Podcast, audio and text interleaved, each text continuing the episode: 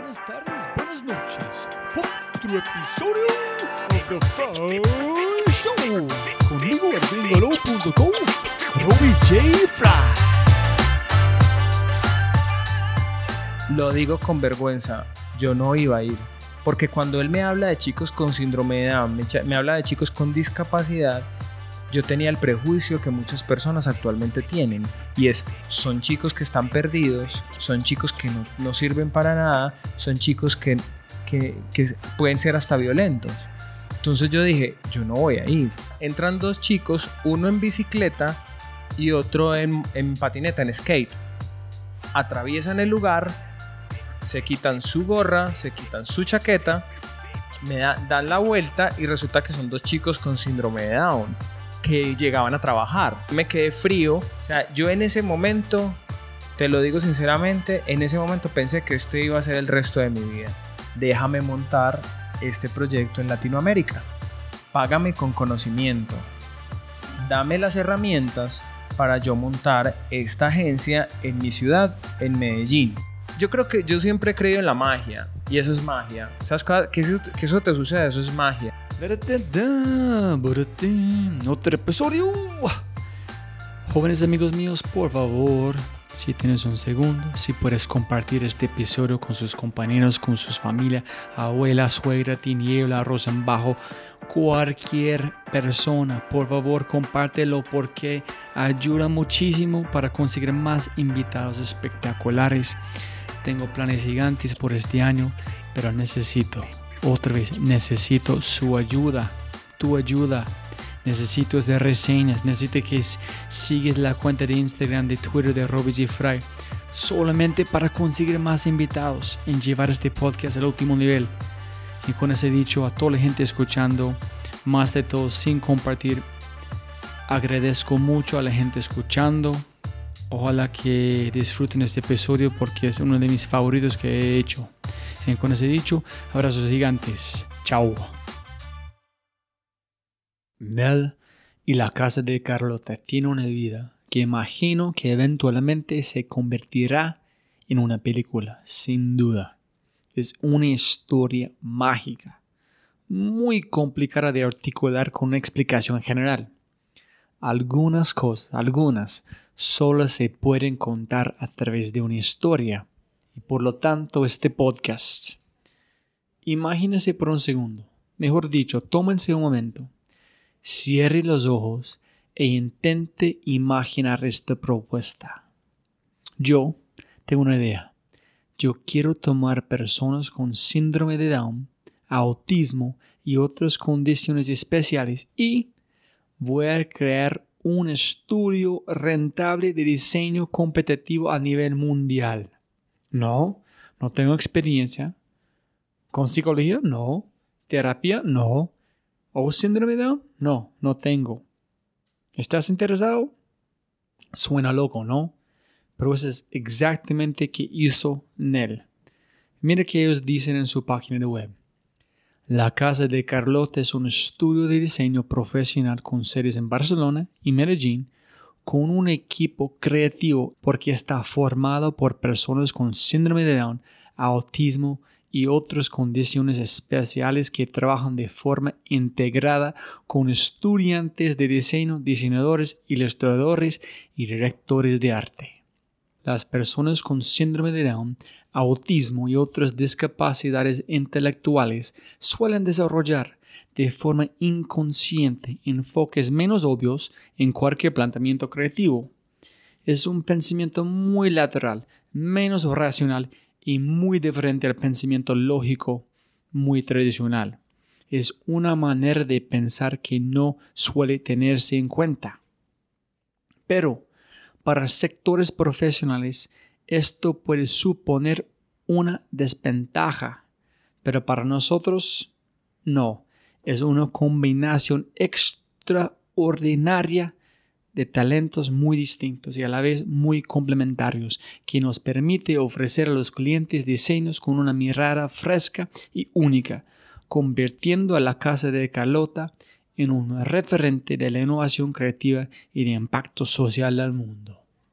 En este podcast hablamos sobre magia, creatividad, un mundo sin ego, liderazgo, el poder de propósito y mucho más.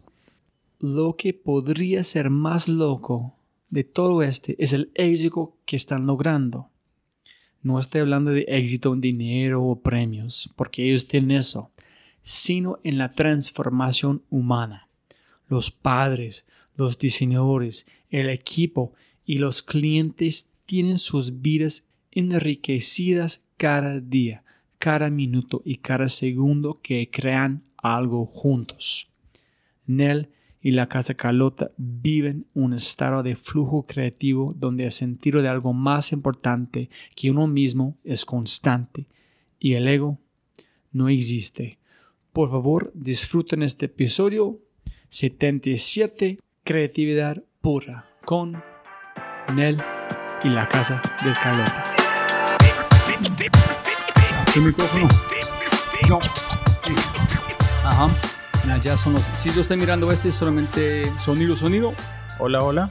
Perfecto. Perfecto. Listo, Nel. Siempre arrancamos de la misma manera. Siempre se puede ganar más plata, pero no más tiempo. Entonces, muchísimas gracias. Después de mucho tiempo buscando por esta conversación. Muchas gracias. No, muchísimas gracias a ti por la oportunidad.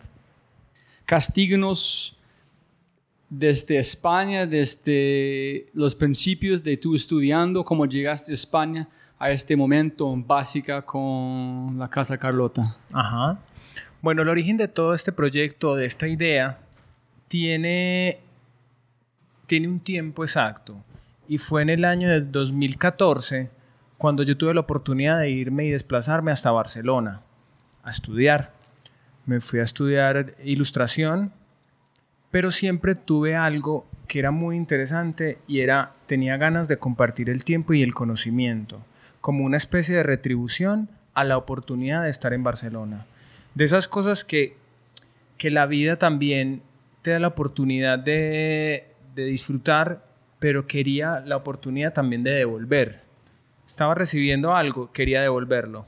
Pero, Nelen, hay muchas de las prensa, hay, hay un poquito de este, pero un poquito atrás, ¿cómo llegaste a estudiar que estás estudiando, por qué Barcelona, por qué en otro lugar, en cómo empezaste a encontrar este propósito de tú queriste devolver un poquito de inspiración e información. Ok, perfecto. Hay otra historia antes de esto. Es, yo, yo estuve dos años en Barcelona en dos momentos diferentes. Una fue del 2011 al 2012 y luego del 2013 al 2014. Perdón, del 2014 al 2015.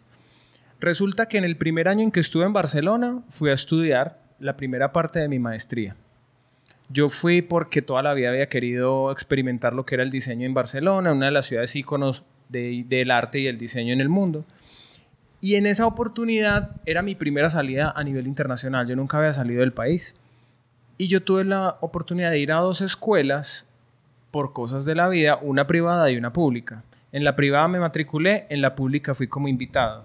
Resulta que el ir a esa escuela pública como invitado, yo siempre he sido muy agradecido y siempre a las personas que me invitaron a ese espacio les agradecí muchísimo y siempre aproveché cada segundo de esa experiencia. Me quedaba después de clases, compartía con los profesores, compartía con los alumnos y siempre pedía más información, siempre. Eso generó un impacto en un cierto tipo de personas, en mis profesores, en mis, en mis colegas, en un montón de gente en ese momento yo no lo veía, yo lo veía algo como normal, como el hecho de pedir más información y ser muy agradecido. Yo lo veía como normal. Pero su propósito, si, si puedes identificar, fue obtener más conocimiento, en profundizar qué es este video que está haciendo, fue compartir una conversación que estamos haciendo con sus gente que respetan, fue la parte de tener un grupo de conexiones porque estás afuera de su país, porque fue la razón que tú... Agradecimiento o sea, agradecimiento. Porque yo siempre, siempre vengo de una casa donde siempre mis padres enfocaban mucho el tema del agradecimiento. Tienes que ser muy agradecido con las personas que te entregan cosas. Entonces yo siempre lo vi como un agradecimiento, como gracias por darme la oportunidad de estar aquí aprendiendo además a lo que yo ya había pagado. Todo está conectando, listo, listo. Perfecto. Los padres, ah, Sí, mis padres, sí. Mis padres siempre fueron muy siempre fue una muy buena educación en torno al ser, a la persona. Tienes que respetar a las personas, tienes que ser muy agradecido y sobre todo tienes que compartir tu tiempo, lo que tienes. Lo más importante que tú tienes es tu tiempo. Eso es fundamental. Es fundamental. Una vez paso mi primer año en Barcelona, por cosas de la vida, por cosas de, no sé, de, de tiempos, me regresé a Colombia porque tenía una empresa, porque tenía que solucionar muchos asuntos aquí en Colombia. Yo ya había descartado la posibilidad de continuar el estudio, yo ya había reiniciado mi vida aquí en Colombia. Un día, eso fue en julio del, 2014, una persona de Barcelona que había sido profesor mío en ese entonces, la primera vez, me invitó a que terminara el estudio en su escuela, en la pública a la que yo había ido. Y yo le dije, pero ¿por qué me estás volviendo a invitar? Y le dije, ¿por qué? Y yo le dije, porque es que tú te lo ganaste. Yo, pero si le puedes dar esa oportunidad a cualquier otra persona, porque a mí? Me dice, porque es que tú siempre fuiste muy agradecido, siempre diste lo mejor y nadie te pidió que lo hicieras y tú lo hiciste. Y a ti se te notan las ganas de, de, de aprender. Entonces yo le dije, pero yo estoy rehaciendo mi vida, yo recién había terminado de un divorcio, yo quería volver a empezar en, otro, en otros mundos. Entonces me dice, vente para acá que yo te voy a padrinar, yo te voy a dar un cupo y yo te voy a pagar el estudio. O sea, ¿quién de otra parte del mundo te dice, vente que yo te voy a pagar el, te voy a pagar el, resto del estudio? Para mí eso fue un impacto muy gigante, muy gigante. ¿Cómo se llama el profesor? Se llama Ignacy Blanc. Están invitando porque quién eres él, no su talento. Están invitando la la, esencia de sí. vos. Con esta pasión puede enseñar Sí, cualquier cosa. sí, Yo quiero total. ser parte de mi vida en este espacio. Totalmente, por la Wow. persona. Fue, Poteo, eso, eso rompe, rompe muchos protocolos, rompe muchas situaciones, rompe también eh, los planes, porque yo tenía unos planes que ya había organizado, yo estaba rehaciendo mi vida, tenía una oficina, tenía algo, pero como algo que tú hiciste sin pensar se te devuelve. Por eso te digo que el agradecimiento es muy poderoso. Cuando eres muy agradecido y eres muy sensible a los regalos que te da la vida, esas cosas se devuelven. Y a mí se me devolvió de una forma que yo ni, ni siquiera me lo había pensado, y es que me volvieran a llamar a darme una oportunidad que muy poquitas personas tenían. Tenía que el to- es tan fuerte el- la historia que tenía que tomar la decisión ese mismo día de irme a Barcelona en dos meses siguientes. O sea, tenía que tomar ese mismo día. Obviamente yo no tenía nada que perder. O sea, yo dije que sí, mi- sí me volvía para Barcelona. Yo no tenía ni idea de lo que iba a pasar. Simplemente sabía que debía de volver a Barcelona, que tenía que continuar con mis estudios y que de alguna forma yo tenía que seguir haciendo algo. Es muy curioso porque yo tenía en la mente, y esto es verídico, yo tenía en la mente que yo iba a volver a Barcelona por algo grande. Siempre pensé que iba a ir por algo grande. Sea, sea por una cosa o sea por la otra, sea que iba a conocer el amor de mi vida o yo no sé qué. Sentiste en su sangre. Sí, siempre. Intuición, no, no Intuición. pensando en, en planeación, visión de futuro Cero. solamente. Cero. Entonces, Ignacio, Ignacy. te llamó, lanzaste de bomba de, de corazón, de información, de cambios, explotó sus planes totalmente. Dice, no, dice, Sí. ya vuelvo. En, de Ya una, en este momento tú decidiste, tú sabías cuando preguntó, o dice, ¿tengo tiempo a pensar? O tú dices, ya de una sí. Ya, tiene que ser ya. Tienes Pero- que tomar la decisión ya. En, en tú, tú pensaste un poquito y dices, listo, de una, ya me voy. ¿Cómo fue la- el proceso en su mente para tomar la decisión? ¿Fue rápido o fue, ah, no sé? Obviamente eso, había una mezcla de emociones, obviamente también había un tema de planeación económica, porque también es como vivir en Europa para nosotros los latinoamericanos o colombianos cuesta, cuesta mucho por la devaluación del de la moneda. Entonces como que también tengo una parte muy de razón, entonces dije, bueno, eh, si me voy necesito un dinero, pero cuando este persona me dice, no te preocupes, vente que yo te pago los estudios, o sea, yo te voy a, porque te lo mereces.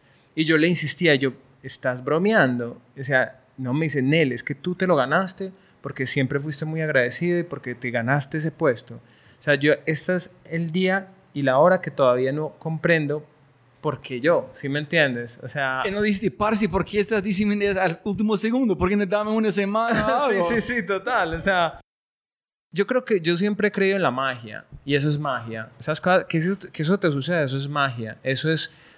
Yo soy muy, no sé, eh, soy muy sensible. Si, si no fuese sensible, los proyectos que están actualmente pues no, no llegarían.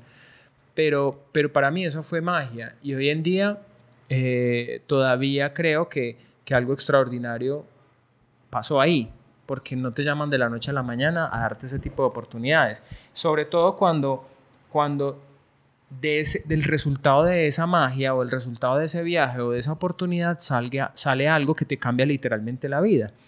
O sea, yo me fui pensando que algo grande iba a pasar. Desde que estaba en el avión, desde que, desde que ese día recibí la llamada, de ahí hasta que me monté en el avión, siempre pensé que algo grande iba a pasar.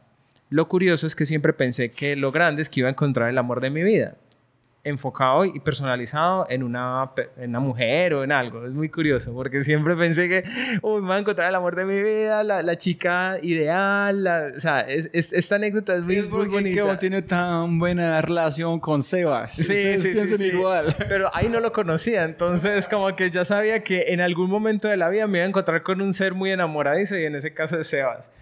Pero es muy curioso porque claro, yo venía de un divorcio, venía con planes de cambiar mi vida, de volver a empezar y asumí que el cambio y que lo bueno que te iba a llegar era que ibas a encontrar la felicidad en una persona. Ahí hay un error. Nosotros no podemos decir que la felicidad está en una persona. La felicidad está en cualquier cosa, está en todas partes. Entonces, en ese momento, yo me monté en el avión, siempre pensé que algo grande iba a pasar, siempre toda chica que me miraba decía, uy, esta es. esta va a ser, esta va a ser. Es muy curioso, o sea, de verdad, es una anécdota que me encanta contarla porque, porque es de verdad, siempre pensamos que la felicidad está en otra persona. Bueno, seguí adelante, llegué a Barcelona, iba a la escuela, compañera de estudio que me hablara y que me mirara y dije, uy, esta es. O me iba a un bar y me miraba una chica, salía a bailar con una chica, me decía, uy, esta es la que, por esa, por la razón por que estoy aquí en Barcelona, o sea, ¿por qué volví a Barcelona? Siempre pensé que algo grande iba a pasar. Pero igual que, que pasó con sus otros planes. Tú estás buscando algo, pero fue completamente diferente que estás planeando. Sí. Tú estás pensando que fue por allá, pero fue completamente, completamente diferente. diferente. O sea, los planes me tocó a pararlos, o sea, pa- pausarlos porque obviamente iba a ir a Barcelona a retomar mis estudios, eh, los que había empezado, ¿cierto? Resulta que, bueno, ahí tenía otro, otra cosa. Entonces, como regresaba a Barcelona bajo una magia y bajo una oportunidad increíble que todavía no lo podía ni creer, eh, fui a estudiar lo que este profesor Ignacy Blanc me, me como que me propuso que fuese a estudiar. Sin embargo, tenía mucho tiempo libre. Tenía mucho tiempo en el que yo ya había, como que ya había superado esa etapa de ir a Europa, ir a Italia, ir a España, ir a un montón de lugares de paseo. Tenía mucho tiempo libre en España. Entonces yo dije, yo quiero devolverle a la vida, quiero devolver al, no sé, al universo o lo que sea, quiero devolver ese favor que me hizo de haberme vuelto a traer a, a España. Entonces yo empecé a, visitar espacios y empezar a buscar lugares para compartir mi tiempo como voluntario. Entonces fui a, a casas de abuelitos, fui a instituciones donde había niños de escasos recursos, donde había niños que necesitaban atención y por temas culturales, no sé si por ser colombiano, no sé por ser, no sé, por no hablar el catalán o por no hablar el, el inglés perfectamente, por cosas de la vida, no me daban la oportunidad. Yo iba con todo el, cariño y con todas las ganas de entregar tiempo y entregar conocimiento, pero la gente no lo aceptaba bien. E- Eso es muy importante, Janel. ¿Cuántas veces o cuántos lugares fuiste que dijeron no, no, no? Y, y nunca fue, me imagino, un momento que dijiste, hijo de madre, ¿por qué estás haciendo eso? Yo quiero tratar de ayudar, la gente no quiere ayuda. Como, no jodas, vos no vas a Sí. hacerlo. O tú sigues y listo, no, está bien, voy a, ver, voy a devolver algo al universo. O fue el momento que tú pensaste en renunciar dar su tiempo. Yo fui a dos instituciones de personas adultas Resulta que el tema de las personas adultas es muy complejo en España, no sé, son personas que, que vienen de una época muy, muy complicada, que fue el franquismo, personas que fueron muy reprimidas, personas que tuvieron muchos problemas y que terminaron con una angustia y con una amargura muy fuerte durante todo el resto de su vida. Entonces son personas que tienen muy poquita facilidad de aceptar a esas personas nuevas. Entonces siempre son como, y esto te lo, me lo dice mucha gente, o sea, los abuelos españoles vienen de toda esa época difícil, son personas muy difíciles. Entonces, claro, cuando intenté ir donde a estos lugares donde cuidan a estas personas, fue muy difícil entrar. Luego insistí con tres instituciones de niños. Una catalana, que por temas catalanes o por temas de cultura muy arraigada, tampoco me dejaron entrar. Luego fui donde asiáticos, niños asiáticos y niños latinos primero fue al de asiáticos. Entonces por el tema del idioma, porque como no hablaba sus idiomas particulares, no me aceptaban. Entonces, chao, no puedes estar aquí. Por mucha buena voluntad que tuviera, no te podemos aceptar. Me fui. Entonces dije, bueno, el idioma es un impedimento, entonces me voy para de los latinos, porque deben haber centroamericanos, suramericanos, y como soy colombiano me van a aceptar. O oh, sorpresa, no, mira, aquí no te necesitamos, tenemos ya nuestros profesores, eh, son chicos de vidas muy complicadas y súper confusas y también, sobre todo, peligrosas. Entonces dije, yo no me quiero meter en peligro, yo no quiero eh, obligar a nadie, renuncio a esta idea de intentar con niños. Entonces, en esa angustia y como en esa frustración de no encontrar ese espacio para poder entregar mi conocimiento como artista, como diseñador, como dibujante o como lo que sea, yo hablé por cosas de la vida con un amigo que había sido profesor mío en el primer año en el que estuve en Barcelona. Al son de un café, nos sentamos a confesar, me, le confesé mi angustia, él me confesó su angustia y él me contó que él era padre de un niño con síndrome de Down y me contó que él llevaba dos años de terapia o de un, o dos años de aceptación de su hijo. O sea, es un personaje que es famoso en el mundo literario, es un personaje que se ha ganado muchos premios, es un personaje que es muy bueno en lo que hace, pero la vida le dio una, circunstancia y es ser padre de un niño con síndrome de Down. Entonces, como yo era su amigo y como yo soy tan sensible y como yo le estaba contando que estaba en esa búsqueda de algo que me apoyara o, que, o a qué apoyar, él me dice, Nel, mira, yo vivo algo muy similar, pero mucho más, pues mucho más fuerte y es aceptar a mi hijo. Mira qué fuerte es eso. ¿Cómo aceptar a un hijo? Y yo, pero ¿por qué no lo aceptas? Porque mi hijo no es perfecto. Porque mi hijo tiene síndrome de Down. Porque mi hijo no es como los demás niños. Qué fuerte eso, claro. Y el hombre en su angustia. Entonces él me dice, Nel, yo estoy haciendo muchas terapias, entre cosas, eh, no sé, ritos espirituales, entre ir a instituciones y fundaciones para entender cómo trabajan los chicos. También voy a, una, a un lugar donde, donde están en este momento haciendo un laboratorio creativo con chicos con síndrome de Down. Para yo voy allá para entender cómo funcionan, para poderme enamorar de mi propio hijo. O sea, esto es muy fuerte. Entonces él me dice, si tú quieres, si estás buscando, hay unos chicos que están buscando un diseñador gráfico para emprender su proyecto tú eres diseñador gráfico, tienes alta sensibilidad y estás en la búsqueda de algo diferente, este es tu espacio. O sea, yo decía... Otro momento de magia. Otro momento de magia, literal, de magia, magia. Literal. Literal, perfecto. Ahí también hay una anécdota muy curiosa, que esto también lo, lo hablo mucho porque de verdad que es que muchas veces nos perdemos muchas oportunidades por el miedo. Yo tenía miedo de ir. Cuando él me invitó, lo digo con vergüenza, yo no iba a ir. Porque cuando él me habla de chicos con síndrome de Down, me, habla de chicos con discapacidad, yo tenía el prejuicio que muchas personas actualmente tienen. Y es, son chicos que están perdidos, son chicos que no, sirven para nada, son chicos que, que, que pueden ser hasta violentos. Entonces yo dije, yo no voy a ir. O sea, yo nunca he tenido el contacto con chicos con discapacidad yo, no voy Casi nadie. Casi nadie tiene contacto con chicos con discapacidad. Son menos de, no, no sé, no puedo decir ignorancia, porque ignorancia para mí es más propósito, pero más de desconocimiento, de Desconocimiento. miedo. Miedo, Miedo. De, de desconocido, sin tener suficiente información tomar una decisión de verdad. Es, no, es porque mi mente imaginando esas barreras que no existen, no me voy. Total. Entonces, gracias a ese desconocimiento, yo dudé en ir. Me dice, tienes que estar el lunes a las 4 de la tarde, en tal lugar, en tal dirección, allí vamos a estar. Yo casi no voy. Lo curioso es que yo fui, tomé la decisión porque ese lugar donde me había citado quedaba a dos calles del mar. Entonces yo dije, si no me gusta, me voy para el mar. A mí me encanta el mar. Entonces yo dije, tengo mucho miedo de ir, pero voy a ir a ver qué pasa y si no me gusta, me voy para el mar. Esto es muy curioso porque por un momento no iba a ir.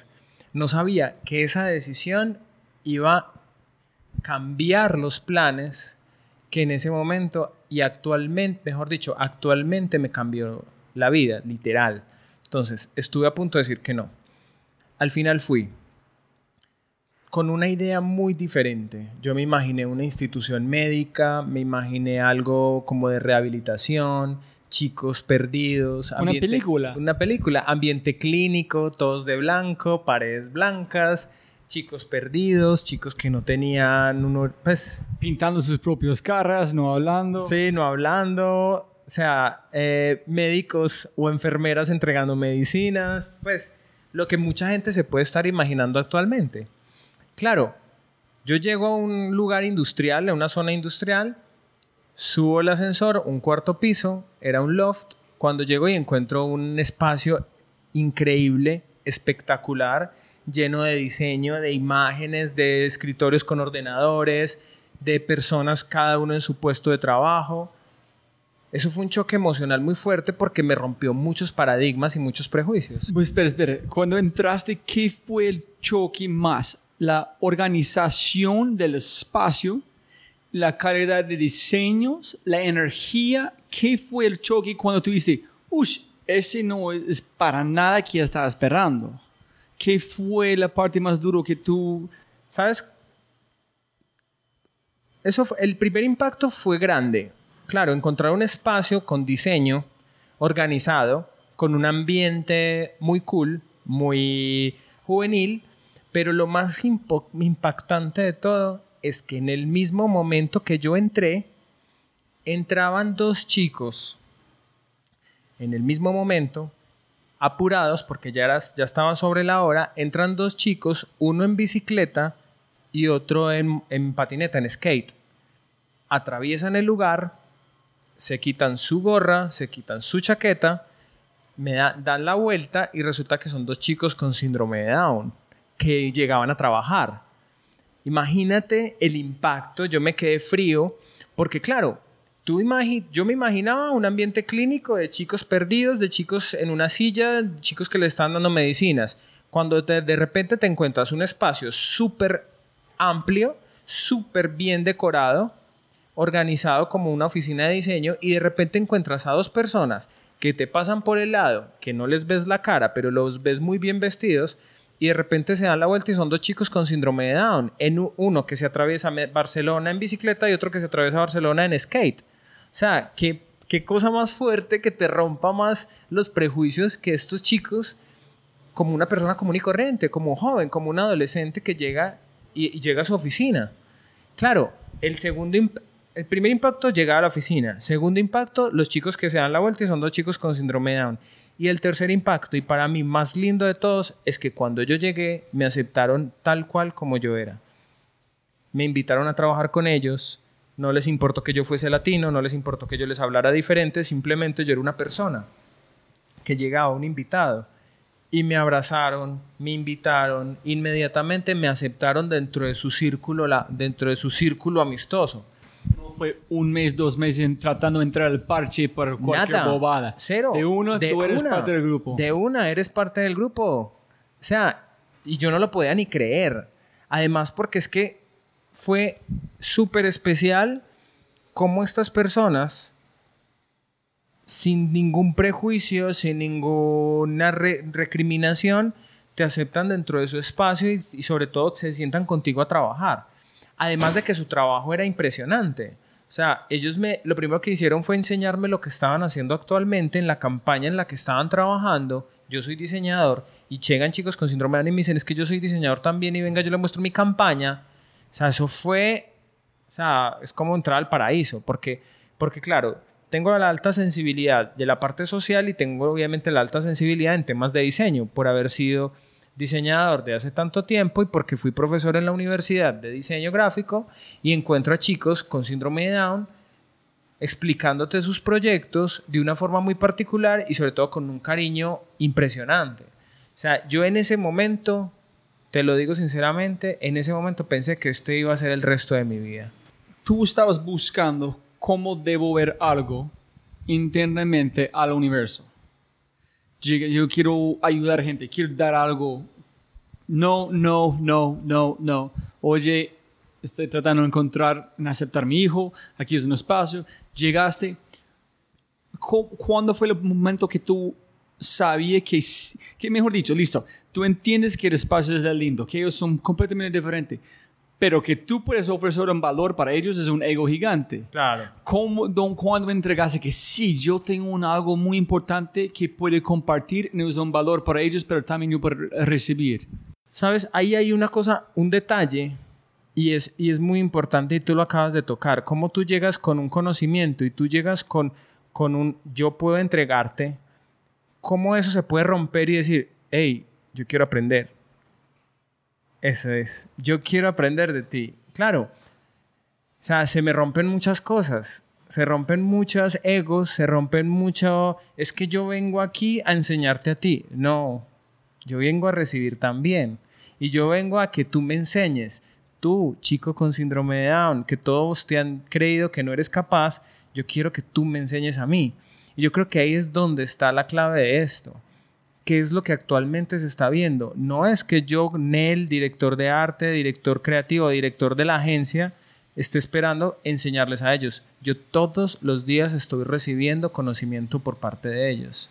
Porque siempre estamos muy acostumbrados a dar y a entregar, pero también tenemos que recibir y aceptar con humildad las cosas que la vida te está entregando. Ahí hay una, una enseñanza muy impresionante y muy fuerte. Es también tener la humildad y la, y, la, y la sencillez de aceptar que otra persona puede tener la razón. En ese caso, a mí estos chicos me rompieron todo, porque yo pensé que tenía la razón. Yo pensé que yo iba a llegar a entregar cuando lo que estos chicos me entregaron a mí fue todo, el cambio de todo. Y por eso es que eso fue lo que detonó en mí que esa iba a ser la oportunidad que yo estaba buscando hace mucho tiempo para hacer lo que amo hacer y sobre todo generar impacto y sobre todo para empezar a cambiar mi vida y la vida de muchas personas. Ese fue el momento crucial. Muchas personas han desfilado por Casa de Carlota Barcelona. Muchas personas. Pero muy poquitas son las personas que se han conectado con esa visión. Con esa visión de dejarse moldear, de dejarse enseñar y sobre todo de potencializar las capacidades de diferentes personas.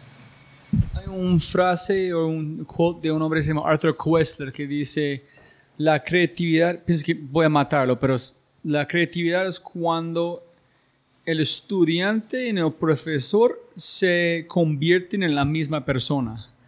Es como primero tiene que aprender para enseñar. Cuando estás enseñando, Perfecto. tú estás aprendiendo.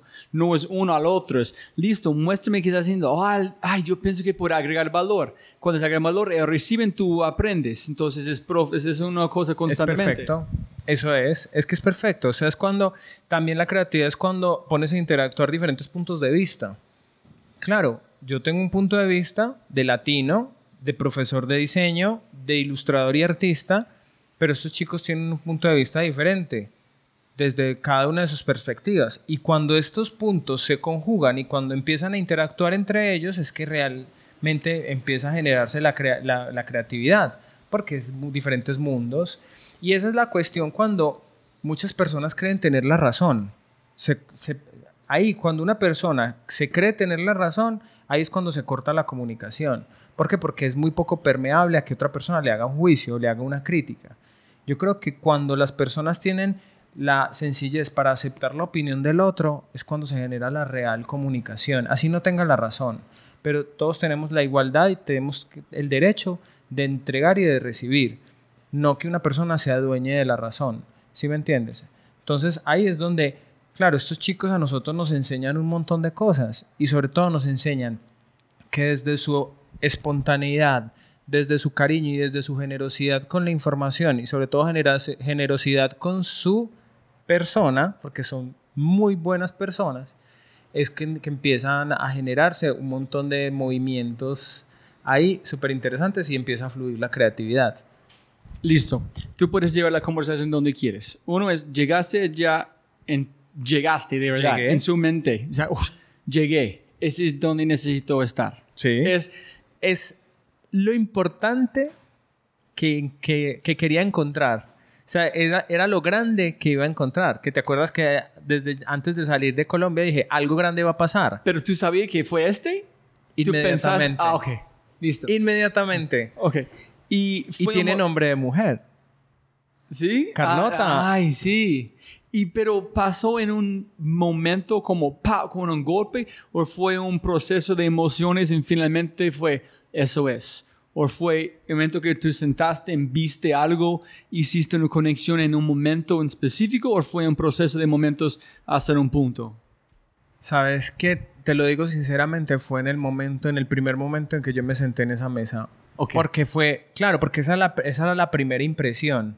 Claro, porque para mí en ese momento era la unión de muchas cosas. O sea, lo que yo venía buscando hace mucho tiempo era reenamorarme del diseño, porque venía ya de pronto un poco de 15 años de trabajar en diseño, de ser profesor en diseño. Venía un poco saturado de muchos egos de, de- de la, del medio, de la carrera, venía saturado de, de muchas personas que creían ser los mejores, o también me había yo mismo como puesto metas muy altas, ese, ese camino absurdo del premio, del reconocimiento, del ser el mejor diseñador. Me había puesto una meta muy grande y decir, es que yo tengo que ser el mejor diseñador, yo tengo que ser el mejor ilustrador. Como muchos nos ponemos metas muy ambiciosas. Yo estudié arquitectura, entiendo exactamente de qué estás hablando. Sí, La única claro. cosa es mejor. No hay nada. No hay nada. Es ser ¿Es el mejor mejor o nada? O nada. Venía. Eso, eso fue terapéutico, el haberme ido de viaje la segunda vez porque solté muchas cosas. Y yo creo que el mejor reconocimiento al haber tomado la decisión de soltar todo eso fue Casa de Carlota. Fue ese, eso tan grande que estaba esperando y que llegó de un momento a otro. Claro, yo me di cuenta en el momento porque es que era completamente diferente a todo lo que yo había visto. Porque juntaba el mundo del diseño que amaba, juntaba la parte social, porque obviamente estaba generando un impacto en personas que normalmente no tienen oportunidades laborales, como son los chicos con discapacidad intelectual, y sobre todo eran chicos y personas súper cariñosas. O sea, yo vengo de una casa muy cariñosa, mis padres siempre han sido muy cariñosos conmigo y yo, y yo trato de siempre eh, entregar mucho cariño. Entonces se juntaban tres cosas en el mundo que yo más quería y, y podía hacer de esto mi vida o mi sustento o mi forma de vivir, porque ya era un cambio de vida total. Entonces yo en ese momento dije, esto es lo que yo quiero hacer el resto de mi vida, pero para lograrlo tengo que entrenarme, como todo, ¿sí o no? Yo tengo que tener persistencia, yo tengo que tener perseverancia en lo que va- Paciencia. paciencia, sobre todo curiosidad, ¿cierto? Total. Total, curiosidad y, de- y, y entregarme para que ellos me, me capacitaran, entregar, entregar mi tranquilidad, mi paciencia, mis ganas de aprender para que ellos me llenaran de información. Y es ahí donde yo digo, voy a continuar, yo no tenía ni la obligación, no tenía ni la presión de o si me voy o me quedo. Simplemente me dijeron, ¿le gustó, ¿le gustó lo que vi en casa de Carlota? Y yo lo amé desde el primer momento. Yo les dije, yo quiero continuar, ¿puedo continuar? Me dice, venga cuando quiera. Usted es un voluntario más. Si quiere, vuelve. Si no, no tenemos cómo pagarle, pero venga cuando quiera. Pero yo estaba tan enamorado de la idea que yo dije, voy a continuar y voy a aportar desde mi mundo del diseño, desde mi mundo de académico, voy a aportar todo lo que pueda en estos procesos creativos. Y fue así como duré ocho meses sin ninguna retribución económica, donde de tú a tú y mano a mano con los directores o, o con las personas que generaron la idea, empecé a aportarles eh, desde mi conocimiento a campañas que finalmente salieron al medio. Hubo un momento crucial en ese proceso cuando yo creo que fue a los cuatro meses de haber empezado, los chicos con los que me contactó mi amigo me dijeron, Nel, queremos retribuirte de alguna forma, porque nos sabe mal o porque no nos sentimos bien que tú vengas todos los días a la oficina, entregues tu conocimiento, entregues tu tiempo, tu cariño y no tengas ninguna retribución económica, porque no te estamos pagando nada. Yo les dije, es que ustedes no me tienen que pagar nada, yo estoy aquí porque quiero y porque quiero aprender, ya me están entregando mucho. Pero si tú quieres, si tú me quieres retribuir de una mejor forma, déjame montar este proyecto en Latinoamérica. Págame con conocimiento. Dame las herramientas para yo montar esta agencia en mi ciudad, en Medellín. Ellos no me creyeron. Me dijeron, ¿qué vas a hacer tú capaz de montar una agencia tú solo? Yo le dije, yo sí lo, yo la monto. ¿Tú tienes dinero? Yo no, yo no tengo mucho dinero. ¿Tienes una agencia en Medellín que te respalde? No, yo no tengo una agencia. ¿Tienes amigos que te o inversionistas que te inviertan en tu negocio? Yo les dije, "No, yo voy solo." Se rieron. Me dijeron, "Bueno, está bien. Decimos que sí, pero sabemos que no va a pasar nada." Yo lo miré a los ojos y le dije, "Te puedo asegurar que Medellín va a ser la primera sede, la primera sede de Casa Carlota a nivel internacional."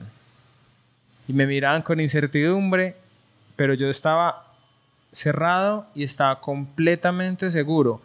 Ojo, que esto no sea ni prepotencia, que no sea ni... No, que no se vea así. No, yo estaba tan enamorado de lo que quería y tan enfocado en mis proyectos o en el proyecto de montar Casa de Carlota en Medellín, que yo les dije a ellos de una forma muy cariñosa, les dije, yo voy a montar la agencia.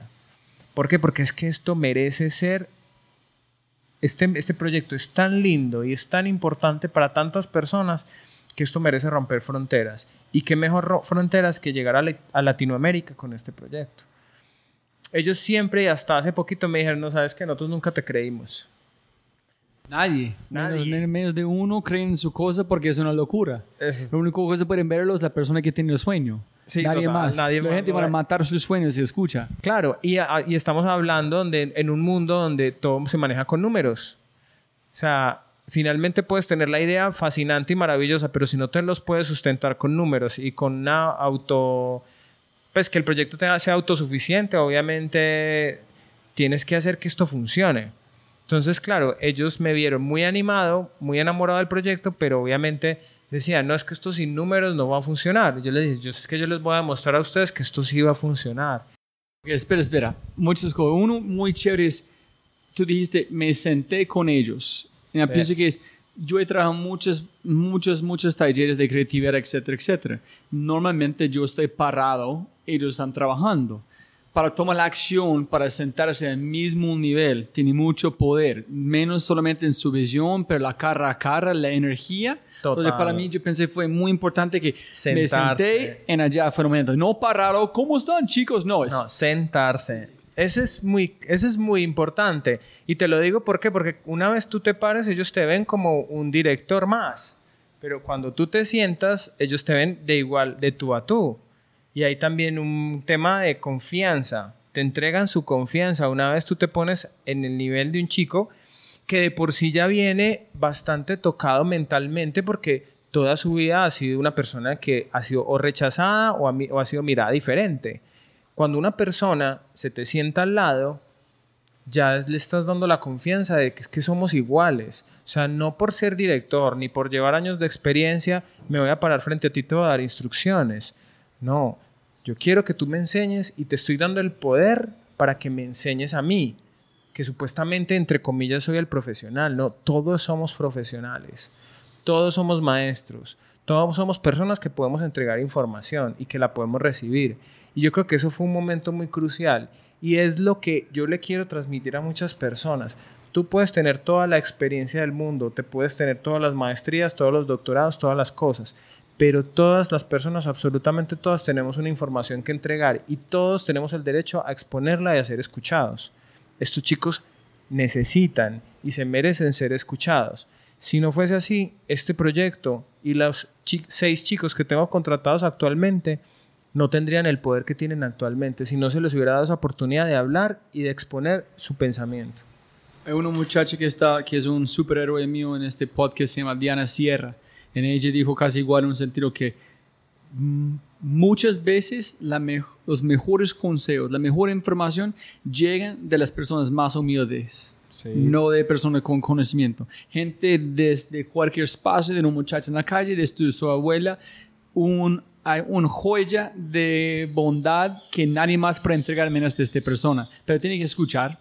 Si Total, estás- hay que escuchar. Si están tratando de dar, no van a recibir. Es así. Listo. Ok. Antes de arrancar con la historia, Nerd tenerles de. No sé. Tengo, estoy tratando quitar las palabras muy masculinos que tienen los impuestos para manejar una empresa, como la. Este fuerza. Parece, yo quiero llevar este a Medellín o a Colombia. Pero ¿quién fue las personas que ellos lanzaron este espacio? En ellos fueron los primeros que dijeron, vamos a enseñar a estos chicos, vamos a mejorar. Ellos tienen mucho potencial que podemos aprender. ¿Quién fueron los pioneros en este que, que abrieron este espacio para vos? Ok, la historia empieza cuando eran tres socios en Barcelona. Tres socios que venían desde el mundo de la publicidad, personas que llevan mucho tiempo en el, en, en el, en el medio, que es muy competido, o sea, un medio súper fuerte, pesado, que les generó muchos éxitos, pero también les generó mucho estrés, muchas, muchas cosas. Ellos que también querían como un cambio pero el cambio se los dio no esa búsqueda, sino la vida, la, la vida misma. Resulta que eran tres socios, un administrador, un publicista y un artista. La artista era mujer. Resulta que el artista quedó en embarazo. Resulta que el artista dio a luz a una niña con síndrome de Down. Esta mujer tuvo un problema muy similar al del amigo mío, un tema de aceptación. Todos los padres esperan que su hijo nazca, entre comillas, perfecto, que tenga todos los deditos, que tenga la, la capacidad intelectual perfecta, y nadie está esperando que le nazca un niño con síndrome de Down. Resulta que a esta persona le nació la niña con síndrome de Down, y para ella fue un choque muy fuerte. No solamente por recibir una niña con condiciones físicas, con condiciones mentales complicadas, sino que iba a ser del futuro. Cómo se iba a esa niña, cómo se iba a, autos, autosostener, quién la iba a contratar, si cuando la mamá ya no estuviese, entonces ella cómo se iba a mantener. Entonces siempre fue la preocupación, no, mi hija nadie le va a dar trabajo, mi hija nadie la va a entender, nadie, bueno. Resulta que los otros dos chicos que venían desde el mundo de la publicidad, que estaban cansados y saturados de lo mismo, en vista de la preocupación de su compañera, decidieron, ¿por qué no? Si tenemos un estudio, si tenemos una agencia de publicidad y tenemos creativos, ¿por qué no involucramos a chicos mayores de edad con síndrome de Down en nuestro equipo creativo? Para demostrarle a ella que, para que esté tranquila, como te voy a dar la Ese es un socio de verdad. Es un socio de Ese es verdad. un Un socio- como, de wow. verdad. Es un socio. ¿Quién van a montar ese? Dice, No, menos un problema convertimos en una oportunidad gigante. Una oportunidad ¿Por qué no gigante. probamos? ¿Quién sabe? Sí, quién sabe. Wow. Es, impresionante. Qué, Es qué impresionante. milagro tener una persona en su vida que pueden ver esta oportunidad. Que su problema, en ver la oportunidad en su problema menos de tú, tiene que encontrar la oportunidad en su propio problema. Otras personas, no, no, no, no es un problema. Venga acá, nacemos. Vengo y lo hacemos. Es impresionante. Entonces, claro, yo tuve la bendición y la fortuna de llegar en ese momento en el que estaban haciendo esa prueba piloto o en ese experimento. Ese es porque la oficina fue tan lindo. Fue de publicistas, etc. Claro. Ah, ok. Porque fue de publicistas. Claro, eso fue un tema que todo se empezó a conectar. Necesit- Mira que era un publicista, un artista y un administrador. Ne- necesitaban un diseñador que entrara en la sociedad. Entonces en ese momento yo llegué por cosas de la vida como regalo de la vida. Yo llegué a, co- a complementarles a ellos esa parte que ellos necesitaban. pero adicionalmente ellos no necesitaban cualquier diseñador, necesitaban una persona con sensibilidad, una persona que tuviera la oportunidad y que tuviera las ganas de, de entregar su conocimiento sin esperar nada a cambio. Que yo creo que fue en ese momento en que hice, hicimos match o que hicimos la conexión entre ellos y, yo, ¿sí me entiendes? O sea, como que ya, ya tuvimos ese espacio de prueba de ocho meses porque de verdad fueron muy generosos conmigo. O sea, fueron muy generosos a la hora de entregarme mucha información que era vital para la corporación, para la entidad, que como persona que llegó de la noche a la mañana, obviamente era complejo, además que era latino, era una persona que apenas estaban conociendo y que de inmediato se generó una relación muy interesante y sobre todo muy fuerte y con, bases muy bien fundamentadas. ¿Ellos fueron los pioneros o ellos tuvieron otro ejemplo cómo hacer este en el mundo? ¿Hay otra entidad que ellos... No, ellos fueron los primeros que empezaron con la idea, eh, pero por una situación de vida. Fue un experimento, como muchos experimentos que podemos hacer. O sea, no fue que una persona se levantó un día y dijo, vamos a hacer un negocio donde mezclemos diseñadores con chicos con discapacidad. No, fue no. una condición de vida. No, estoy pensando cuando los socios ofrecieron a ella convertir la oficina en un sentido en contratar gente de síndrome de Down de mayor de edad. Ellos dijeron, yo, yo tengo un amigo que en Alemania han hecho este, fue exitoso, pienso que solamente fue... No, fue, fue eso. Fue eso. Fue un experimento como, ay, yo tengo una, una institución que trabaja con chicos con síndrome de Down, invitémoslos un día a ver qué pasa. Hay tres cosas que me pasan en mi mente en ese momento. Uno es qué milagro, qué felicidad, qué chévere. Dos es qué tristeza que fue no suficiente información al mundo, que ellos tuvieron que ser los pioneros. O qué tristeza que la gente haciendo cosas como esta y nadie saben porque nadie está compartiendo esta información. y Claro. No hay. So, hay tres hay. maneras de ver lo que es. Sí, wow. total. Puede que sí haya existido la idea, pero que la IA lo, ha- lo haya hecho público es muy, es muy poco probable. O sea, cierto. O sea, instituciones que hagan este tipo de labores puede que sí le existan, pero que lo hayan hecho a esa magnitud de un impacto, sobre todo para grandes empresas, es que yo creo que no ha habido una persona desde Barcelona aquí a Medellín con la que yo haya hablado que haya dicho, ah, yo he escuchado una empresa que haga eso.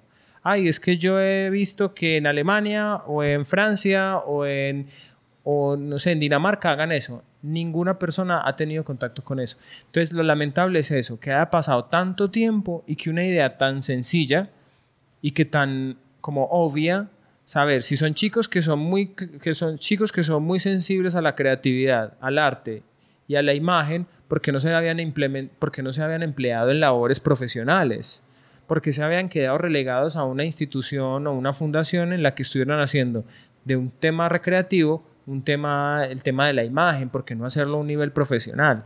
Entonces, en ese momento se dio la oportunidad y siguió siendo un experimento hasta eso empezó en el 2000 Como debe ser. Sí, como todo. Obviamente, eso, eso empezó a finales del, eh, eso fue a finales del 2013. Yo entré al- en 2014. Yo estuve con ellos durante todo un tiempo hasta que ya salí de allá en el 2015 y me vine a montar la agencia Medellín. O sea, esto fue, esto es muy reciente. en cómo fue el proceso de volver acá, despedir sus amigos allá, que Claro. fue su familia, para tratar de montar en asumir en otra familia. Sí, es como diciendo, oye, chicos, somos familia, pero voy a salir en armar mi familia nueva, Sí, en sí, un sí, sentido. Eso, eso, eso, bueno, es como todo. Eso fue un duelo, la despedida. Me, me, pues, generé mucha, como mucho cariño con los chicos. Había una conexión. Además que yo no llegué allá a ser un, un europeo más. Yo llegué a ser latino en Europa. O sea, el latino en Europa que baila, que es cariñoso, que abraza, que, que es que siempre es con el sabor, con el color. Entonces ellos como que se latina, latino, latinizaron mucho, latinizaron mucho pues allá, porque claro, los talleres eran con salsa, con cumbia, con... bueno, si me entiendes, o sea, para ellos eso es también muy interesante como ese sabor latino, los colores, la saturación, es muy interesante cómo, cómo, cómo se mezcló todo ahí. Claro, el volver a Medellín para mí fue muy fuerte porque obviamente yo había generado un cariño porque había encontrado algo, lo que yo estaba buscando, eso tan poderoso que me iba a encontrar, lo había encontrado. Eh, pero también tenía, era una mezcla 50-50, 50 de tristeza, pero 50 de emoción, de volver como, como triunfador, ¿sí me entiendes? Como con triunfo, decir, tengo algo grande, lo quiero implementar en mi tierra. Pero aquí viene la pregunta muy clave que yo tengo. Primero, vender la idea a la gente que con quien la idea nació, que creen en este, que hacen este, pero no creen en vos que vas a hacer en Medellín. Entonces tú tienes que venir a Medellín, no a Barcelona, no a Europa, en vender la idea aquí en Medellín, menos vender este, vender que no somos una fundación que digamos plata, vender que somos talentosos, vender que no somos diferentes, solamente logramos cosas diferentes. Tú tuviste que superar un Sí. montón de barreras casi imposibles. Y yo creo que la barrera más grande, la mí misma, Ah, la ¿en qué barrera que yo tenía, el pero miedo. tú estabas listo. Ay, pero tú ya, ya listo. Claro, pero claro, o sea, habían muchas cosas que superar. Obviamente, como tú lo acabas de decir, primero la barrera de, obviamente, tratarles de demostrar a ellos que yo sí iba a ser capaz, de que iba a llegar a Medellín y que cualquier otro trabajo no me iba a tentar, porque eso sí, eso sí pasó. Yo llegué a Medellín y cuando mis ex jefes se enteraron de que yo estaba en Medellín, me ofrecieron el trabajo que yo toda la vida había esperado. Toda la vida había esperado un trabajo. Y como no me lo dieron, yo me fui para Europa. Claro, llegué de Europa e inmediatamente me tentaron con que, mira, tenemos el puesto que tú siempre has querido. Era buenísimo y un pago buenísimo.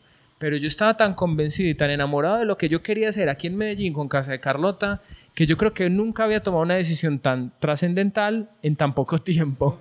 Yo le dije a mi ex jefe, yo, mire, me encanta la oportunidad, me agrada mucho que, que me hayas tenido en cuenta y te lo agradezco un montón, pero mi enfoque ya va por otro lado. Tú dices, mejor dicho, tengo una contraoferta. Sí, Necesito dar con presentar mi plata. Sí, sí, sí, sí, sí. O sea, yo obviamente estaba muerto del susto porque también eran unas expectativas muy grandes porque, claro, yo tenía que llegar a Medellín, como tú lo dijiste, montar una empresa como la de Barcelona con un proyecto tan riesgoso. Porque es que de verdad, yo llegué aquí solo con una idea a enfrentarme con un mundo en el que normalmente de este tipo de cosas no se hablan. O sea, yo le hablaba a mis amigos, le hablaba a mis colegas, le hablaba a mis asesores o personas, les decía, voy a montar una agencia de diseño y publicidad donde voy a, a involucrar y voy a contratar a chicos con síndrome de Down autismo. La gente no me creía, literal. Ahí sí, hay un, hay un tema allá que es freelance, diseñador tan competitivo. Ok, listo, suerte. Pero entienden. El otro es que no entienden, pero pueden comprender. Pero tú estás entrando en un mundo que es casi imposible de comprender por la gente y no tiene experiencia No hay para referencia. cómo comparar. Claro. Entonces es, es otro planeta. Y es muy chévere porque un hombre de, se llama Alex Torrenegra, hablando de un emprendedor innovador de verdad, su rol es tratar, tratar convencer a otra gente sobre su universo que ellos nunca han visitado para entrar en visitar su universo, para entender este universo nuevo que ellos han, como pueden ver. Y es, nadie ha visto este universo, pero es mi universo. Claro. Yo creo tanto que, que tú puedes visitar, pero Sí, no, sí, sí. ¿cómo es? ¿Es un otro planeta? Sí, es otro planeta. Ve- Venga acá, voy a mostrarte. Y el otro es, muchacho otro día está hablando que la creatividad se llama Laura Negrón, que la creatividad es igual defender su idea es de crear cosas. Entonces Es tú tuviste que buenísimo. defender Total. con todo corazón alma qué está haciendo. ¿Por qué? Total. Listo, cuéntenos cómo fue el proceso. es verdad, o sea, tú no mejor lo pudiste haber explicado. Tenía que defender, porque claro, cuando tú, te, cuando tú llegas, me- imagínate, el primer impacto, mis padres, los primeros que, que me reciben. Y ahora de adelante, ¿qué vas a hacer? No, voy a montar una agencia. ¿Es en serio? ¿Qué vas a hacer? Voy a montar una agencia, pero eso no te va a dar dinero. Sí, voy a hacer que dé dinero. Pero es que eso no lo ha hecho nadie. Sí, en Barcelona ya lo veníamos trabajando. Entonces, bueno, el primer impacto fueron los padres. Bueno, claro, los papás siempre quieren lo mejor para uno. Entonces, como, bueno, ¿y ¿qué va a hacer de tu futuro ahora? No voy a montar una empresa. Bueno, listo. Está bien. Un ONG. No es un ONG. Sí. Pero ¿cómo? Pero ese no significa ONG. Sí, no tiene nada en sentido, menos de tú lo ves. Sí, sí, sí, sí. Entonces, claro, era defensa, defensa, defensa. Luego empiezo entonces, lo primero que hice, llegué a Medellín. Llegué la última semana de julio. A la primera semana de agosto ya, había ten- ya tenía unas reuniones con un par de personas que han sido amigos míos que vienen desde el mundo del emprendimiento social, que a las primeras personas que le escuché el tema de innovación social, y yo lo primero que hice fue por Facebook contactarlos y co- coordinar una reunión con ellos. El primero me dice, no, mira, sabes que me gusta mucho la idea, pero organízala más, eh, pues como susténtala más y luego hablamos. Una muy bonita forma de decirte no te creo. bonita, muy bonita. La otra persona sí me dijo, mira, me gusta mucho la idea. Ah, bueno, porque yo también los estaba como convocando porque eran personas de confianza para que se unieran a mí, para que me ayudaran a, batallar esto pues, para no ir solo. Claro, resulta que tú llegas de la noche a la mañana de Europa, todos tienen sus compromisos. Y personas que yo no sé si es que no creían o simplemente no podían, me dijeron, no, sabes que yo no puedo batallar esto contigo, pero te puedo remitir a varias personas, entre esas Ruta N.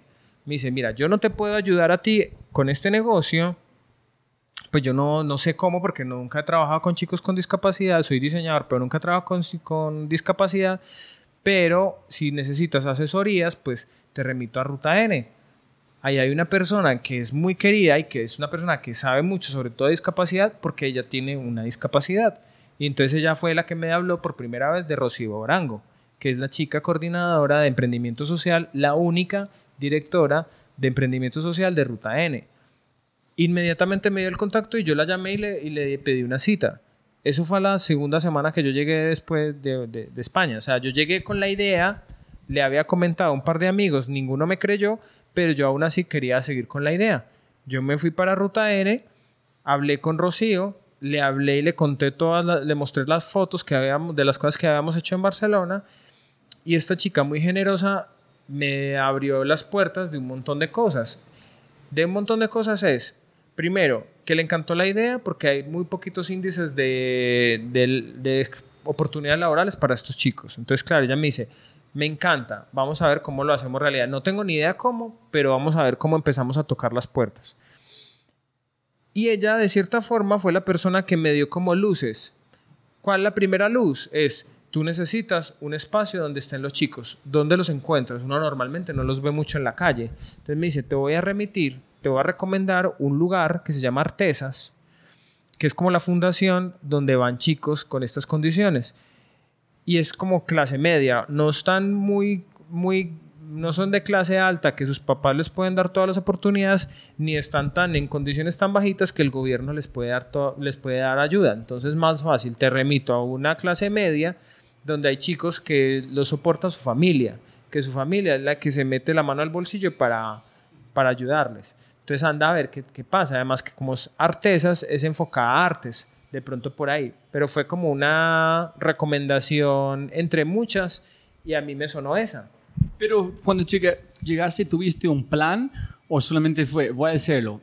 Voy por acá, no, voy por acá, voy. So no fue, necesito un equipo primero, necesito una oficina, o fue solamente voy a empezar a hablar con gente, en gente que escuchan, me voy a otra dirección. Sí, lo primero fue escuchar a las personas, o sea, como, como socializar en la historia. Obviamente, también con el riesgo muy grande de que te desestimularan mucho, decir, ay, no, esa idea está muy absurda, este mercado no es para eso, eso solamente funciona en Barcelona, que es una ciudad europea, no sé qué. O sea, tuve mucho feedback en torno a una idea que para mí era re exitosa, pero que obviamente la gente por desconocimiento, por prejuicios y por un montón de cosas, lo primero que te decía, no, estás loco, pues eso no va a funcionar aquí. ¿Y cómo vas a convencer a los padres menos de las entidades? Ah, no, y, y eso era de las cosas más, más complicadas, o sea, te, te vas a meter en mundos que son muy complicados y muy delicados. ¿Por qué? Porque son chicos con discapacidad que son súper protegidos, son chicos que nadie los, te los va a entregar para trabajar porque van a pensar que es como un abuso. O sea, ya estamos hablando de palabras muy fuertes. Y yo no, no, no, yo sigo, yo me tengo que asesorar muy bien. Entonces, obviamente tenía un plan. ¿Cuál era el primer plan? Encon- primero, hablar con personas que me recomendaban asesores. Y encontré a Rocío Arango, que fue la primera persona que sí creyó, pero desde su condición. Luego dije, bueno, voy a encontrar en equipo lo primero. Voy a encontrar un equipo, voy a encontrar a las personas. Los chicos con síndrome de Down, autismo, que no los veo en ninguna parte, voy a ver allá. Y me, y me coordiné una reunión con la directora y ella muy gentilmente me recibió un día y en el cual yo le expuse todo el proyecto y le dije, mira, yo vengo desde Barcelona, soy un diseñador, tengo una idea de montar este negocio en Medellín. Ah, y es en pues como, ¿y quieres, qué tan profesional quieres? No, yo quiero ser una agencia. Y ella obviamente desde su conocimiento de terapeuta o de persona que sabe de psicología, psicología especial, me dijo, ¿sabes qué, Nel? Eso tiene muchas complicaciones. O sea, lo primero siempre fue negativo, siempre fue negativo. Eso tiene muchas complicaciones. ¿Por qué? Porque los chicos tienen ciertas conductas complejas. Segundo, porque tú nunca has estudiado eh, psicología o pedagogía especial. Listo. Tercero, los padres son muy difíciles. Los padres no te van a aceptar y, nos, y desde que haya dineros de por medio no te van a aceptar eso. Listo. Los padres son muy difíciles. Y, y enfatizaban los padres. Los padres son muy difíciles. Listo. Pero bueno, tú eres el emprendedor, vamos a ver qué necesita. Tampoco nos queremos cerrar a la idea, tú qué necesitas. Yo le dije, yo lo que necesito es tener un espacio mínimamente una vez por semana en la que yo empiece a trabajar con chicos y empiece a conocerlos. ¿Por qué? Porque yo todavía estoy en conocimiento, yo todavía, yo todavía no sé cómo funcionan del todo y sobre todo cómo funcionan los chicos latinos. Yo conocía cómo funcionaban algunos chicos europeos, yo necesitaba saber cómo funcionaban los chicos latinos. Entonces yo necesito un espacio para conocerlos y me dijo, bueno, el miércoles a las 2 de la tarde hay un, un espacio donde están 30 muchachos con diferentes discapacidades o condiciones es, libres para que usted haga con ellos lo que quiera. Deles talleres, enséñeles, haga lo que quiera, están libres. Dos horas, un miércoles. 30 muchachos. Y yo solo. Dicen, put your money where your mouth. Ponle la, la plata donde está su boca. Muéstrame. Listo, Muestra, aquí es. hágale, Hágale, es. hazlo. Claro, yo tenía dos opciones. O uno era, o, o salía corriendo, o decía, bueno, 30, si en Barcelona eran 3 y yo, y yo difícilmente me daba capacidad para entender a tres personas con diferentes formas de ver, ahora 30 chicos entre síndrome de Down, autismo, retrasos mentales y parálisis cerebral. O sea, yo te digo, fue el reto más grande que yo ya me había podido poner. Listo, montar una empresa. Muchos podemos montar una empresa. Pero tú viste su salida del mar, como tú viste Ah, en, la- sí, sí, en sí, este, en este momento también, ¿o Aquí no? no, aquí no tenía el mar para salir corriendo. No, no, no, no, pero sí tenía la idea, tenía el enfoque y sobre todo tenía la, la voluntad, tenía la fuerza y tenía el reto. Decirme, me voy a demostrar a mí mismo que lo que les dije a los de Barcelona era verdad. Yo voy a montar este negocio en Medellín, yo voy a hacer esta idea acá y voy a luchar por esa idea. ¿Cómo fue la primer, el primer taller con esos 30 chicos? crucial, pero yo en ese momento no lo había pensado así. Después dije, fue vital. ¿Sabes cuál fue lo primero? Marcar la diferencia entre un profesor y un, y un jefe. Yo llegué a ese taller con 30 chicos que no los conocía. Obviamente la primera era presentarse uno por uno. Yo me llamo ta, ta, ta, ta. Chicos que no podían ni hablar. Chicos que tenían tantas complicaciones mentales y físicas que no ni te podían mirar. Porque habían invidentes personas que habían de su discapacidad habían perdido la visión. Entonces yo era como, madre mía, ¿yo ahora qué voy a hacer? O sea, chicos que vamos a trabajar imagen, pero no pueden ver su propia imagen otro reto más, un obstáculo más, pues entre comillas obstáculo. Sí, porque si no pueden ver, si no tienen pueden como ver, berraco, como Claro, sentir. Sentir, Claro, claro. tiene que cambiar su chip otra vez. Total, cambia el chip. Entonces, ¿qué fue lo crucial en ese momento? Es pararme frente a ellos, no mostrarles miedo, que eso es vital, seguridad, convicción, de decir, de hablar con seguridad y decirles, es que yo me creo esto y como yo creo en esto, yo voy a hacer que ustedes crean en esto. Y no es que crean en esto, es que crean en ustedes mismos. Claro, son 30 chicos, 30 chicos con todas sus complejidades, con esa inseguridad de que nadie cree en ellos. 30 chicos que van por la calle con sus padres y siempre los van a señalar porque son raros o porque son diferentes o porque tienen alguna forma de caminar diferente al resto del mundo. Ellos llegan con muchas inseguridades. Entonces yo no me paré como un profesor, sino como un líder y como, un, y como una persona común y corriente, como un jefe. Porque yo no los puedo mirar a ellos como discapacitados, yo los tengo que mirar a ellos como diseñadores, que son personas talentosas, como profesionales. Chicos, tenemos 30 minutos, tenemos que lograr este. Esto- Ese es su reto. hazlo. Claro, hágalo. Como lo haga. Así, pinte, así tengas parálisis cerebral y lo pintes con la boca. Así no puedas ver. Haz una imagen. Claro, lo primero fue, chicos, vamos a hacer diseño. Diseño, ¿qué es diseño? Vamos a hacer logotipos. Vamos a hacer marcas. Y estos chicos eran, miraban para arriba, se miraban unos con otros y decían, ¿este qué de qué me está hablando?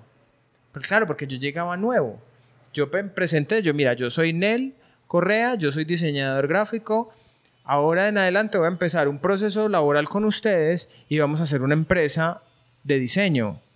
Pero necesito que ustedes me ayuden, porque ustedes son- van a ser de ahora en adelante mis compañeros de trabajo. De- ahorita no me van a decir ni profesor, yo a ustedes no les voy a enseñar, ustedes nos vamos a enseñar entre todos y nosotros vamos, todos vamos a trabajar como compañeros de trabajo. Y estos chicos eran como, bueno, está bien. O sea, no sé de qué estás hablando, pero vamos para adelante. Entonces, la mejor forma, y gracias por haber traído esto, la mejor forma de explicarles que era un logo y que era una, una marca, tenía una Coca-Cola. Entonces les mostré la botella de Coca-Cola. Les dije, mira, esto es un logo, esto es una marca, vamos a empezar a diseñar cosas para marcas. Y precisamente tenía una botellita de Coca-Cola. Entonces le puse la botellita de Coca-Cola y me dice, todos vamos a diseñar la, la etiqueta para, para la marca Coca-Cola. Bueno, vale. Entonces todos empezaron a dibujar la botellita con la marca de Coca-Cola. Una chica con dos chicas con retraso mental, con parálisis cerebral que no podían mover sus, ma- sus manos, empezaron con el pincel en la boca y empezaron a dibujar con la boca y empezaron a diseñar la botella de Coca-Cola. El chico que estaba perdido, que no podía, que estaba en otro, no sé, otro universo, me senté con él, me puse le puse la mano, el, lápiz en la mano y empecé a trabajar con él directamente, pero sin lástima, nada. Nicolás, venga que vamos a trabajar. Usted está diseñando, usted ya es un diseñador, usted ya no, usted es una persona común y corriente. A estas personas, como trabajan con estímulos y con motivación, el hecho de que les estés diciendo todo el tiempo que eres un profesional, que eres un maestro, que eres un diseñador, ellos lo asimilan. Y ellos ya, ellos al principio me decían, profe, profe, no, yo no soy tu profesor, yo soy tu compañero de trabajo y soy tu jefe y director creativo. Eso todos los días, todo el tiempo, ellos les fue colando esto y ya al, ya al final del entrenamiento que duró ocho meses, ya al final estos chicos, estos 30 que llegaron muy tímidos, a los ocho meses ya eran creativos y eran trabajadores conmigo. Obviamente, ¿qué es importante resaltar?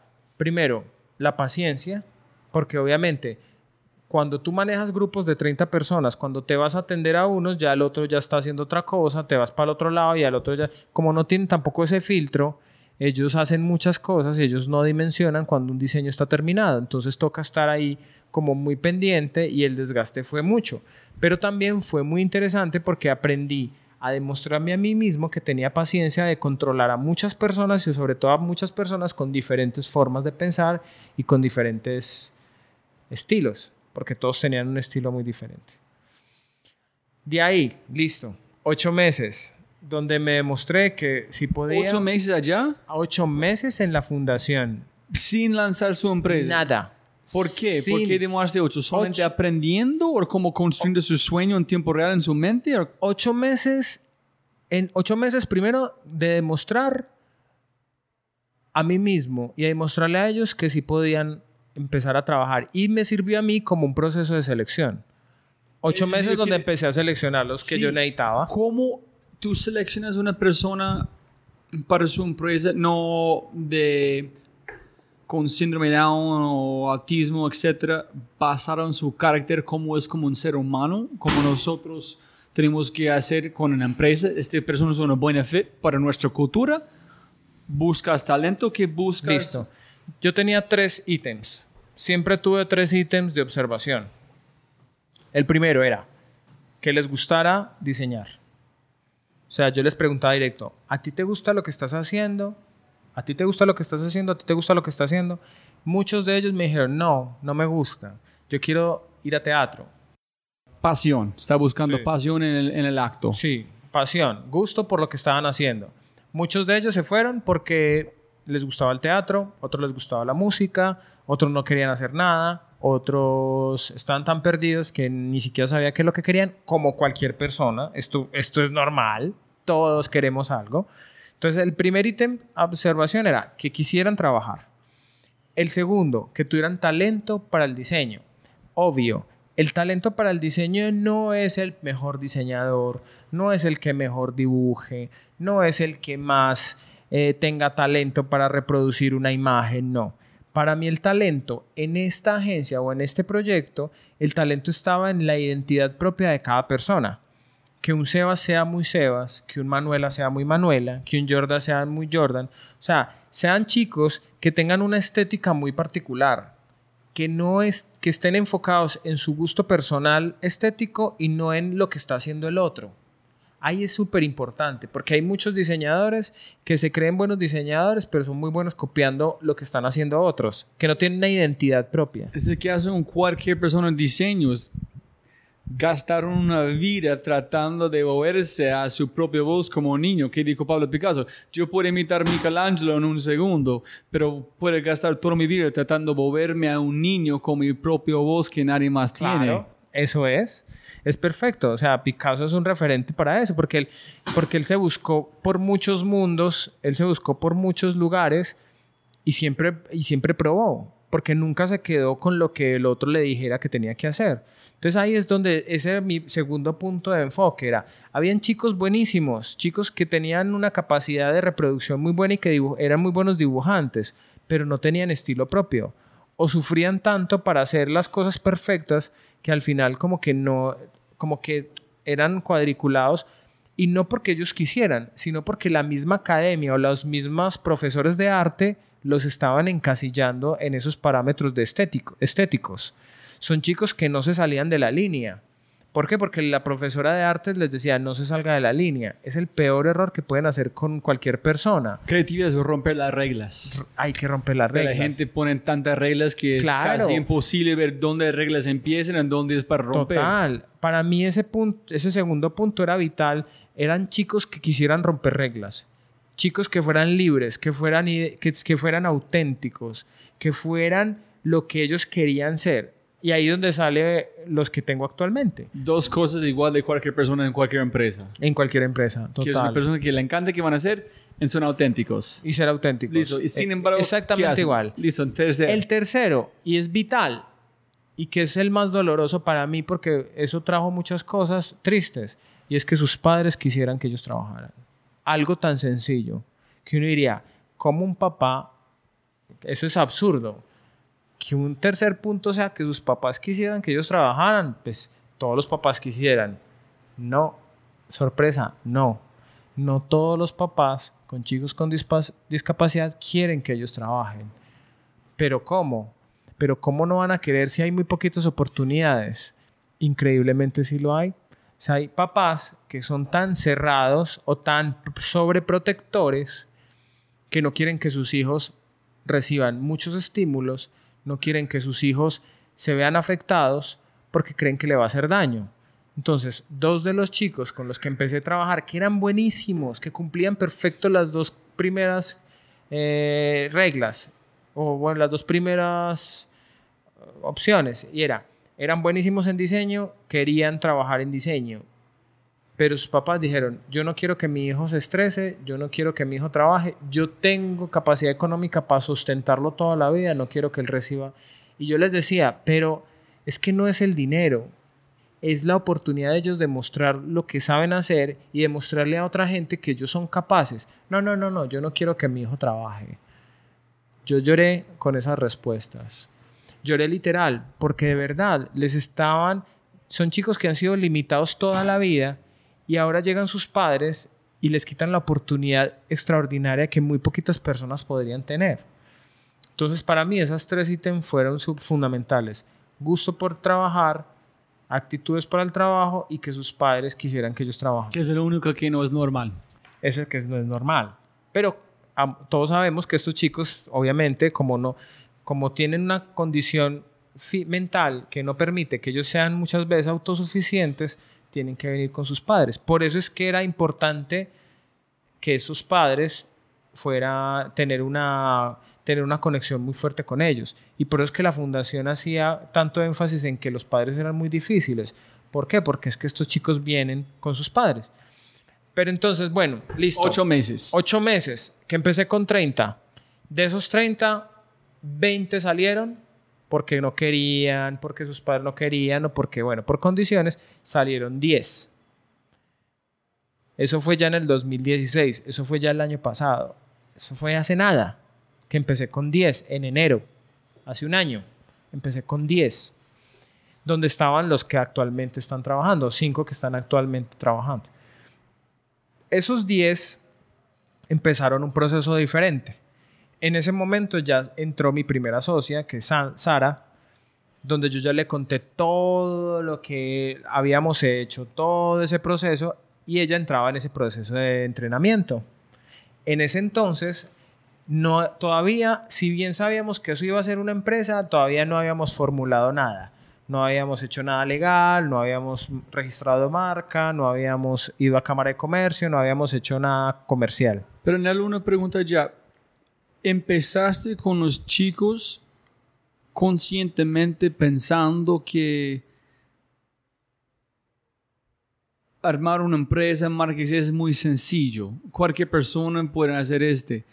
Pero lograr el equipo es la parte más dura, entonces me voy por allá. O este donde fue su pasión y digo, listo, yo quiero arrancar donde quiero arrancar es con la gente. O fue consciente que es la parte más dura, entonces voy a arrancar con acá.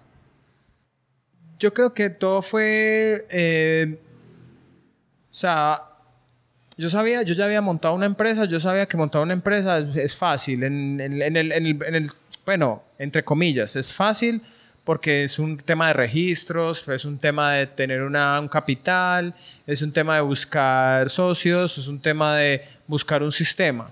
Claro, como este negocio es tan diferente y sobre todo deposita toda su fuerza en el talento personal, yo tengo que entrenarlos primero. Eso, eso fue un tema de paciencia. Yo no podía llegar aquí a Medellín a montar una empresa por montarla. Yo tenía que estar seguro y validar la idea de que esto sí podía funcionar. Entonces, esos primeros ocho meses me demostró primero que tenía la paciencia para estar en situaciones bastante complejas en temas personales y entender a estos chicos y sobre todo ganarme la confianza de ellos mismos, ganarme la confianza de sus padres y de las instituciones con las que ellos trabajaban, la fundación. Y la gente en España, ellos están parte de este proceso, Ah, la sí, conversación ellos- sí, constantemente. ellos- eh, nosotros manteníamos eh, nosotros teníamos conversaciones, pero no me, nunca me trataron en ese momento como un socio ni como una persona que estuviera trabajando con la marca. Era un amigo, porque ellos, ellos todavía como que no, yo, ellos me veían trabajando, pero ellos pensaban que esto era como un pasatiempo para mí. En ese momento ellos no dimensionaban que de verdad sí se estaba generando Casa de Carlota con bases fuertes mi enfoque en ese momento era ganarme la confianza de las personas, tanto de los chicos, la fundación y sus padres. Obviamente decirles, esto es en serio, yo no voy a abusar de sus hijos y de verdad me estoy entrenando para esto. Luego empezamos seis meses con los 10 chicos, seis meses de entrenamiento para Sara, seis meses de seguir entrenando a los chicos, pero ya en proyectos reales. Yo iba donde amigos y les decía, ¿quieres que te diseñe el, el logotipo de tu marca, de tu empresa? Ah, listo. No tengo cómo pagarte, listo, no me importa. Eso es simulacro para mí. Esto es entrenamiento para mí. Entonces yo ya a los 10 chicos ya les empecé a traer proyectos reales. Vamos a diseñar la etiqueta para tal vino, vamos a diseñar el logotipo para tal empresa, vamos a diseñar la imagen para tal página web. Proyectos reales donde ellos empezaban desde la idea hasta finalizar. En ese momento empezamos a cuantificar todo. Cuánto nos demoramos con la idea, cuánto nos demoramos en producción, cuánto nos demoramos hasta que empieza hasta el final. O sea, de cuantificar cuánta cosa, cuánto vale nuestra hora laboral, cuánto vale... Y sobre todo, paralelo a eso, empezar ya empezar a formar las cosas legales. Asesoramiento con la parte legal, con abogados, empezar a buscar eh, clientes, empezar a buscar oficina, empezar, o sea, seguía con el entrenamiento, pero entonces ya empezaba con la parte administrativa paralela para ver cómo funcionaba una cosa y cómo la otra, y sobre todo hacer costos y presupuestos. Después de esos seis meses, en junio del año pasado, ya hablamos de, listo, ahora sí, vamos a formalizar todo. vamos a hacer todo ya vamos a hablar con Barcelona, ya vamos a, a formalizar todo legalmente, va a haber un contrato, de esos 10 personajes ya vamos a sacar 5. Los otros 5 se fueron porque por condiciones mentales, por condiciones de conductas y comportamientos, por cosas de la vida, por como una selección de una empresa. Salieron los 5, Manuela, Simón, Jordan, Juan David y Sebastián. Ellos siempre estuvieron en el proceso, siempre, desde el principio, desde que yo llegué, ellos siempre fueron los que más relucieron en el proceso. Entonces en junio del año pasado, ahora sí, hicimos contrato, hicimos el lanzamiento ya como empresa, ya ahí salimos a la luz pública, hicimos un lanzamiento en EAFIT, donde invitamos a, medios de comunicación, donde invitamos a todos los padres, donde invitamos a todos los colegas, donde ya nos presentamos a nivel público, donde dijimos, somos una agencia, un estudio de diseño completamente diferente, completamente espontáneo y que obviamente iba a estar a la altura de cualquier estudio de diseño. En ese junio ya se empezaron a generarse ya relaciones comerciales profesionales, donde fue un proceso en el que ya empecé, se involucró una persona en temas comerciales, un ejecutivo de cuenta, donde ya le iba a tocar las puertas a las empresas, donde ya empecé yo a hacer muchas conferencias, a empezar a, a buscar recursos, empecé yo a generar contactos, empecé a hablar con las instituciones educativas, tanto bolivariana como colegiatura, como la AFIT, para empezar a buscar practicantes, para empezar a buscar eh, facilitadores, para empezar a buscar voluntarios que de cierta forma nos apoyaran en temas creativos, en temas administrativos, en temas legales. Mejor dicho, todo un despliegue, ahora sí profesional, con una empresa que ya está funcionando, con un Barcelona decirle, venga, es que ya estamos formulados, mira, ya tengo un equipo así, así, así. Imagínate la sorpresa de Barcelona como, uy, era en serio. Es sí, era en serio. Y a partir de ahí empezaron las invitaciones a todos los de Barcelona. Vamos a un congreso internacional aquí en, en- en Medellín. Señores de Barcelona, invitación, vengan para acá. Vamos para Bogotá a un congreso internacional de, de no sé, de ciudades humanas. Señores de, de- de Barcelona, como estamos, vengan para acá. Y empecé a traerlos, empecé a traerlos y ellos han venido muchas veces. ¿Pero por qué? Porque es que ya somos un equipo. Tanto Barcelona y Medellín trabajan en igualdad de condiciones. Entonces, ya es de ese tiempo acá ha sido una evolución gigantesca, sobre todo porque no solamente en servicios de diseño, sino en capacitación de personas, de demostrarles que sí se puede, Desde el momento que tú sentaste, fue una capacitación de persona. de persona, de que sí se puede, de que una empresa o una idea, por muy absurda que sea, si tú le pones el enfoque y le pones el cariño y, te, y no te dejas llevar por tentaciones, lo puedes hacer realidad si te enfocas, si tienes convicción y seguridad en lo que estás haciendo.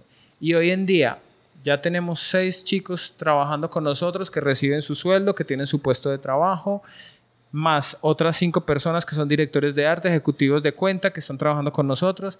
Tenemos una gran posibilidad de hacer una alianza con una, de una de las mejores agencias de publicidad de Medellín y que tiene impacto a nivel nacional e internacional, donde para el próximo año esperamos generar una alianza en la que nos permita ya empezar a generar impacto en ciudades de Latinoamérica, donde ya en Barcelona ya estamos trabajando de tú a tú en proyectos internacionales en conjunto, en licitaciones, concursos, conferencias. O sea, es un despliegue inmenso.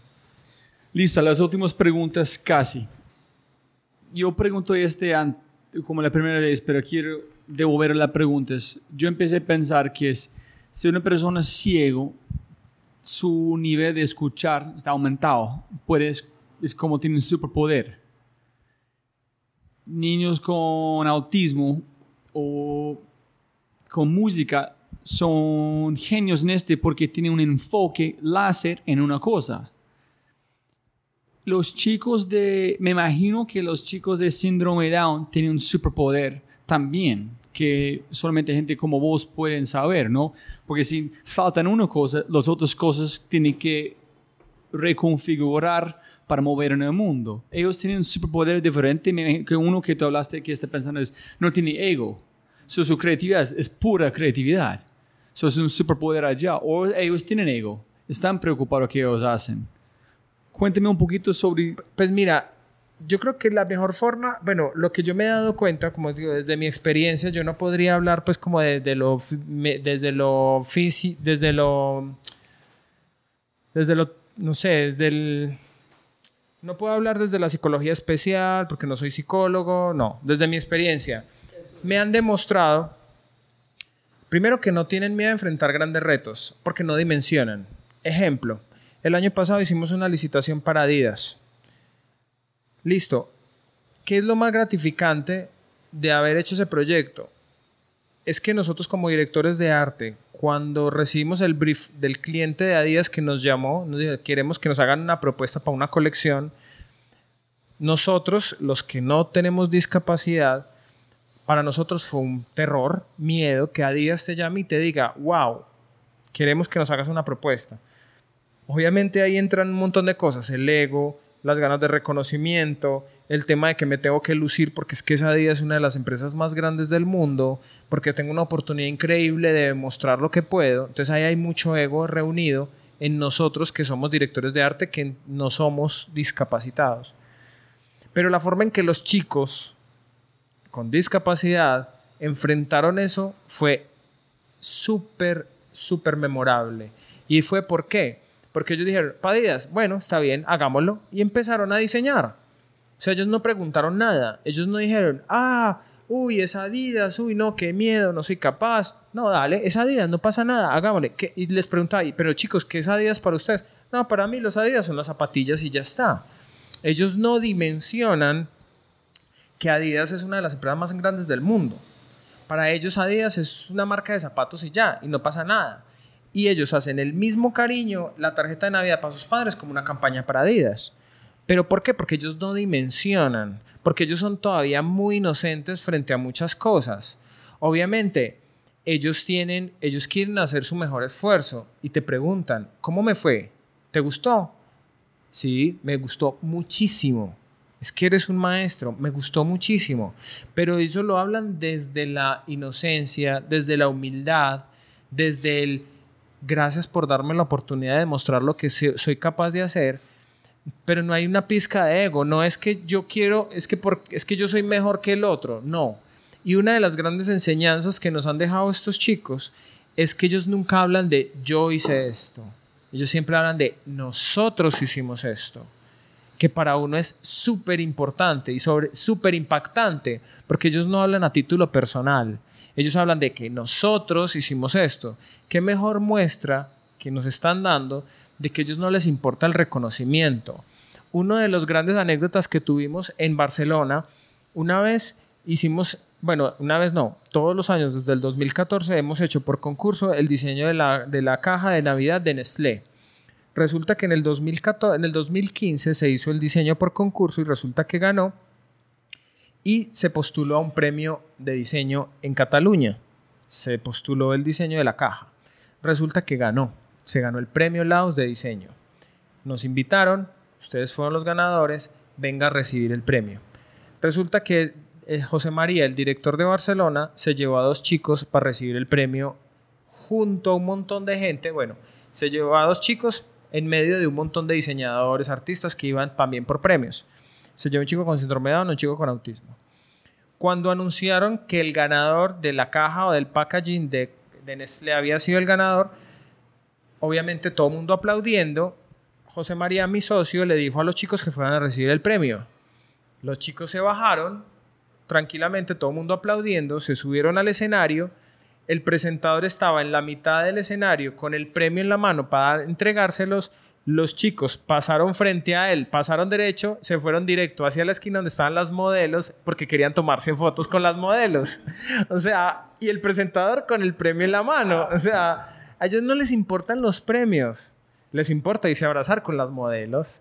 Ellos querían, ellos vieron que las modelos estaban guapísimas y se fueron a tomarse fotos con las modelos.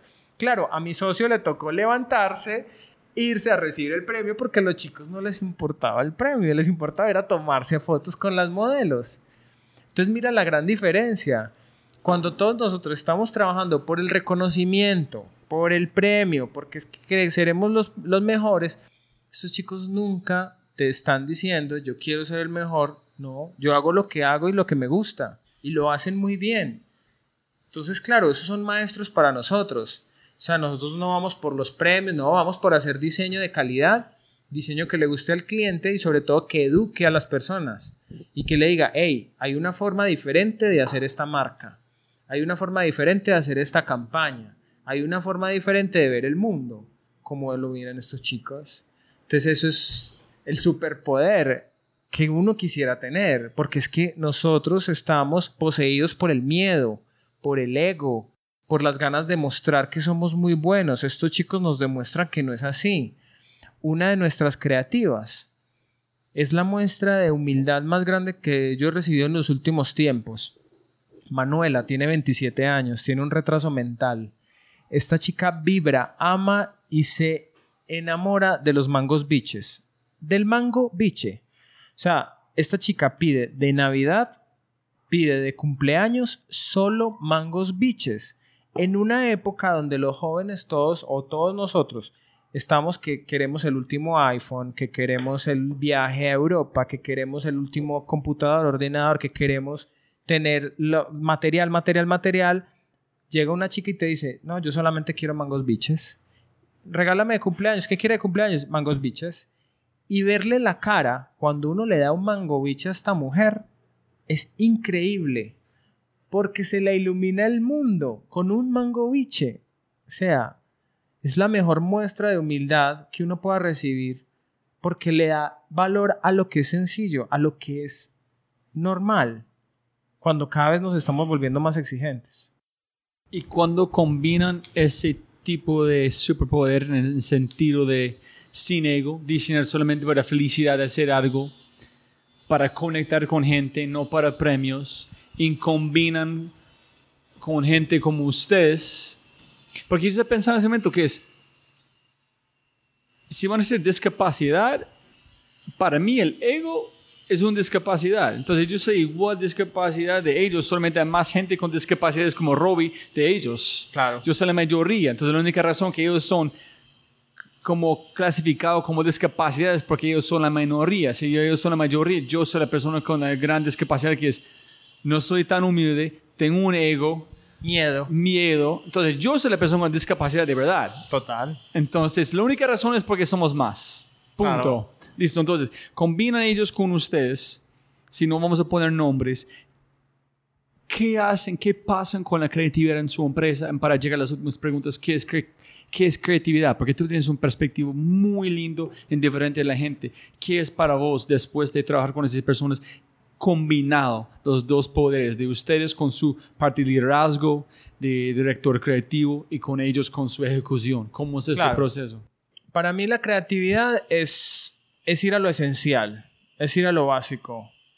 Para mí la creatividad es simplemente actuar o sea, desde que hacemos algo es algo creativo. Desde que, desde que miramos algo de una forma diferente, desde que nos reímos frente a algo, ahí ya hay creatividad.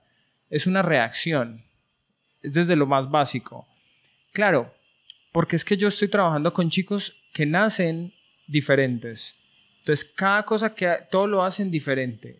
Desde que se levantan, desde que se ríen, desde que, claro, entonces, cualquier, para mí, el hecho de que haya algo, un movimiento diferente, es creatividad. Ahí ya hay algo diferente. Una, no sé si me hago entender, pero, pero para, para mí creatividad es, es cambiar como cambiar la cambiar la rutina, cambiar la forma de ver las cosas, cambiar si siempre, si camino por un mismo camino y de repente cambio ese camino y me voy por otro lado, ahí ya hay creatividad, porque me salí de esa, de esa linealidad. Bueno, al principio me, me, enredé un poco, pero creo que es eso, es, es darse la oportunidad de cambiar algo, una rutina o algo diferente, de no salirse de la línea, sino romper esa línea. Ahí ya hay creatividad, desde lo más básico. ¿Por qué? Esa deducción obviamente hace dos años no la hubiera tenido, porque siempre he sido profesor y siempre he tenido como unos parámetros que la creatividad se puede buscar, se, busca por medio de, de, una lluvia de ideas, de un proceso creativo en el que en el que tenemos que hacer un análisis de un montón de cosas. Para llegar a la creatividad con los chicos de Casa de Carlota es simplemente vivir, porque me fui a lo esencial, porque todos podemos ser creativos, porque cualquier persona no tiene que estudiar ni artes ni diseño ni para ser creativo. El simplemente hacer una experimentación de cambiar algo. Casa de Carlota cambió muchas cosas, pero nace desde un cambio, desde pensar diferente.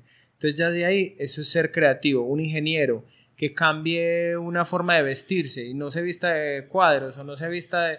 y se cambie la, la forma de pensar, ya es creativo. No sé, es, para mí es, se va a lo básico. Eh, Yo pienso que es, es muy sencillo en el sentido que es, uno tiene que tener pasión por qué está haciendo cualquier cosa. Como tú dijiste, clasificación parte uno, que quieres de en sus empleados. Dos, auténtico, que es la más dura de todo el mundo. Sí. ¿Quién soy yo? En puede cambiar en cada momento. ¿Qué es mi propósito? ¿Por qué estoy aquí? Pero sí puede combinar, combinar ese con algo que es una pasión. Como dijo mi amiga Laura Negrón, eso es una bomba. Sí. Combinando pasión con propósito, allá tiene todo. Pero encontrar este tiene que luchar. Sí, total. Yo, pero te digo, yo, yo, obviamente me queda muy complejo definir la creatividad porque, porque la vivo a diario de una forma muy sencilla. Porque también cambié el chip, ¿sí me entiendes? Porque hoy precisamente estábamos haciendo un taller de tipografía y los chicos estaban diseñando tipografías, pero ellos no sabían que estaban diseñando tipografías, ellos solamente estaban haciendo tipografías con manchas. Claro, está en ti como director de arte, en curador, en decir, wow, qué creatividad tiene este chico. Ellos no saben que son creativos, ellos simplemente actúan. ¿Sí me entiendes? La creatividad la la- uno, uno es el que hace el juicio. Entonces, por eso digo, la creatividad no tienes que saber que eres creativo, no, eres creativo. Lo que pasa es que no te das cuenta. No sabría cómo definirlo, pero sí me entiendes como el, el punto. El primer persona este podcast, Diego Parra, dijo, la creatividad es meterse en cualquier proceso sin esperar resultados. Eso es una muy si buena están definición. diseñando tipografía no esperando un resultado, es perfecto. eso es. No estoy esperando que digas me importa, no, estoy en el proceso. En el haciendo. proceso, haciendo. O sea, para mí la creatividad está en lo básico, en, lo, en el actuar, en la vida. Es, para mí es eso. Sí, posiblemente ellos cuando están diseñando, ahora haciendo que hacen, están viviendo constantemente en un mundo de flow. Que en un creativo quieres entrar. De momento cuando el tiempo para, cuando no está consciente que 13 horas han pasado porque estás adentro de un proceso, ellos viven este en un sentido, ¿no? Eso es qué delicia. Listo, ¿qué es éxito? No sé, ¿Qué es es éxito? Después de... No, para mí éxito, y te lo digo con, toda la, con todo el cariño del mundo, te lo digo porque he vivido varios, varios procesos en mi vida, empresariales. En un primer momento, antes de ese primer viaje, yo tenía una empresa en la que importábamos productos desde China, productos de iluminación. Y teníamos, entre comillas, éxito. ¿Por qué? Porque el negocio iba bien, porque habían buenos ingresos económicos, porque, porque era un negocio rentable, porque traer y revender más caro te da buenos dividendos. Entonces ahí puedes definir éxito, porque eres exitoso empresarialmente. Bueno, es una postura. Te generas dinero, eres rentable. Pero no lograba tener la emoción, no, lograba tener el propósito, no lograba tener como la satisfacción, el dormirse tranquilo, el estar feliz, el, el vibrar, vibrar. Para mí el éxito es vibración. Para mí el éxito es que vos estés satisfecho con lo que estás haciendo. Listo. Por cosas de la vida terminamos una relación, los socios, se acabó la empresa. En esa búsqueda vuelvo a la historia, la búsqueda encuentro por magia el viaje, por magia encuentro casa de Carlota. Y a la actualidad podría definir que soy exitoso no por la rentable que pueda ser el negocio, es por el poder que tienen estos chicos ahora y la credibilidad que tienen en ellos mismos. Verlos desarrollarse como personas completamente normales, que se ven productivas y que son orgullo de sus familias, para mí eso es éxito. Para mí es lograr romper muchos prejuicios y que sus propios papás crean en sus propios hijos y que ellos se crean ellos mismos. Para mí eso es éxito. Qué lindo ser un padre como una persona de Sebas. en eso. ¿Cómo está Sebas? ¿Cómo vas a- No está diseñando para Coca-Cola, está diseñando ¿Está para... diseñando para Adidas? ¿Qué? Imagínate. Qué orgullo para ellos, ¿no? Imagínate. Ese es, es otro, es... Y qué orgullo para uno verlos desde que eran aprendices, cambiándoles los términos y hoy en día verlos empoderados como diseñadores. A tal punto de decirte, yo ya no tengo síndrome de Down, yo soy diseñador. Eso es increíble. Sí, y montando en que dijo la Laura Negrón también, hablando de algo que es emprendimiento, voy a robar un parte, que es posiblemente la- la- el éxito es cualquier cosa que se puede generar que crean cadenas o ondas más grandes, la primera onda de, de felicidad en otras personas. ¿no? Vibración. Que sí, vibraciones. Vibraciones. Si tú puedes construir una cadena o una onda de vibración que afectan más personas, allá, en la éxito. más grande su onda, la más exitosa eres. es éxito. Eso es éxito. Listo, de una, me encanta. El peor o mejor consejo que ha recibido en su vida. El peor o mejor, o puede decir uno peor o el mejor. El peor, obviamente, que no. El peor, el que he recibido es, es que. Es que no sigas con esta idea. O sea, hubo gente que me dijo: eh, no, no va a funcionar. Consigue un trabajo decente, ponte a trabajar. Esto no va a funcionar. Ese es el peor. Hoy en día no, los, no les llevo ni rencor ni nada, simplemente los sigo tratando con cariño, pero ni siquiera les digo, mira, si funciona o no. Simplemente ellos saben que estaban equivocados en su momento. Y el mejor, y el mejor consejo que, que he recibido viene desde mi casa. Si nos remontamos a, a la, a- a la esencia de las cosas, ya que estamos hablando de lo esencia del el mejor, el mejor consejo y luego como modo de, de ejemplo fue mi mamá. Porque mi mamá toda la vida fue voluntaria en un hospital universitario. Y, y ella siempre nos mostró que en la, el agradecimiento y en la generosidad estaba la clave. Pero cuando tú eres adolescente eso no lo es. Tú ves a tu mamá que va a un hospital, que no le pagan, pero que viene cansadísima y ya está. Ahora me doy cuenta de que era una gran maestra que nos estaba mostrando que en el, en la- que en el agradecimiento, en el compartir el tiempo, había un gran potencial. Y si yo no hubiera visto eso en mi mamá, ese ejemplo, que era un consejo, en Casa de Carlota no hubiera existido.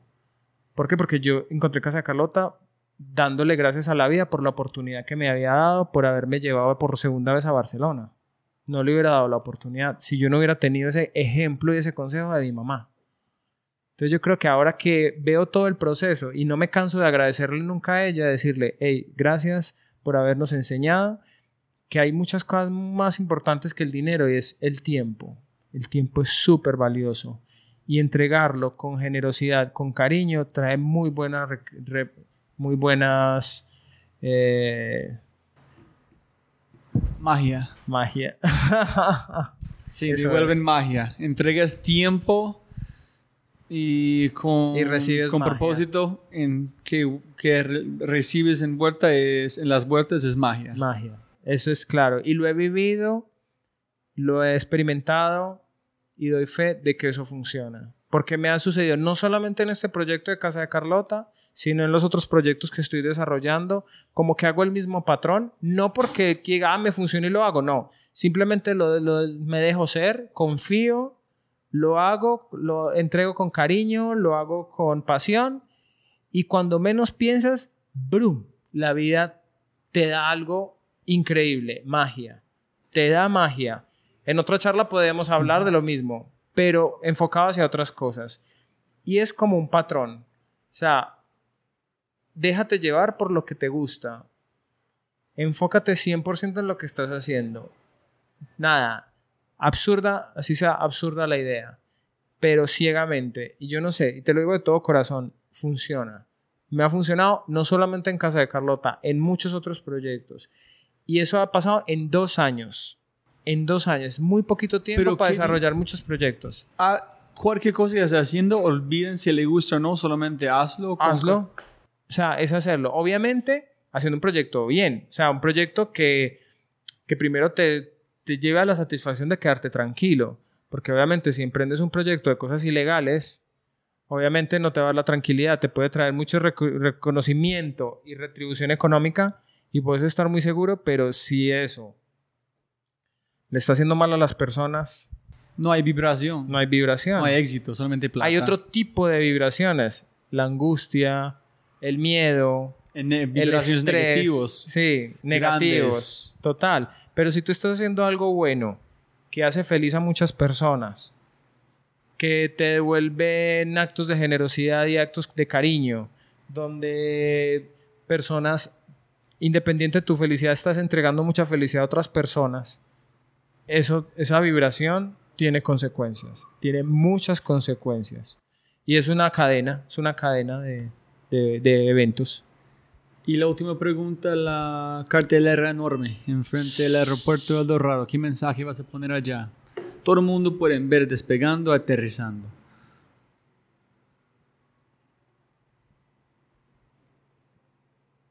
Algo grande va a pasar. Eh, me gusta este.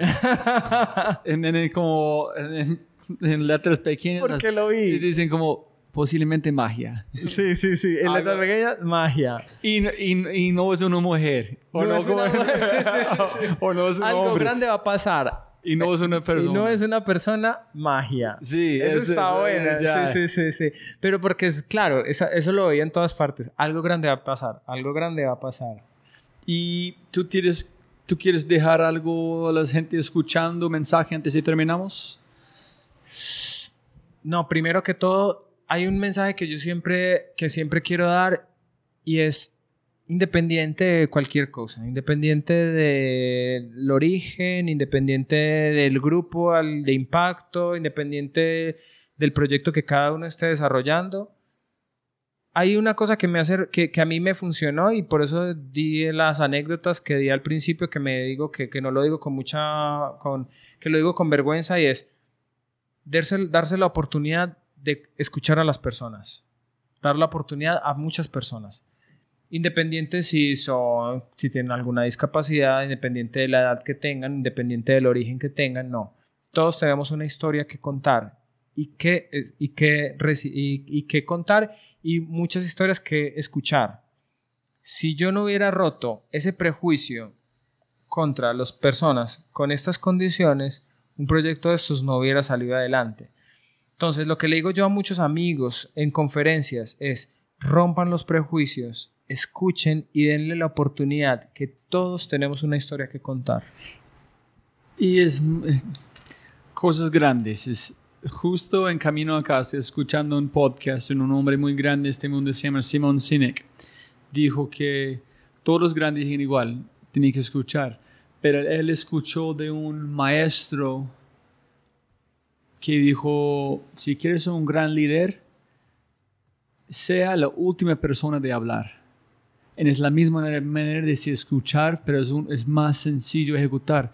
Porque a través de ser la última persona a hablar, están esforzados a escuchar, armar su opinión, punto, punto, punto, punto. Dejar a la gente compartir, y tú compartes en el final con más conocimiento, con más aprendizaje. Está muy lindo que te dijiste.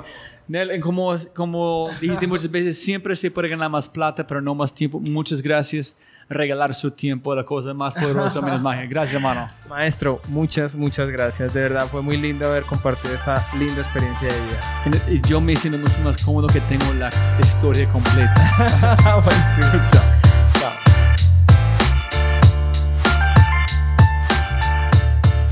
Hola a todos. Si todavía estás conmigo en este momento, ¡Wow! no puede creer. Muchas gracias. Wow. Ustedes son mi, mi gente favorita del mundo. Y con ese dicho, si no has hecho, me imagino que todavía estás escuchando este punto, es porque ustedes ya son las personas que han agregado 77 y de mis reseñas en iTunes. Pero si no, también puedes ayudarme mucho compartiendo este episodio con sus amigos, sus compañeros, su familia y también más importante de este es dar un mensaje en la, página de la casa de Carlota diciendo que "Uf, este episodio van a transformar mi vida. Agradezco mucho. Algo así, nada más, nada menos. En cuanto he dicho, oyentes, les quiero mucho. Nos vemos. Chau.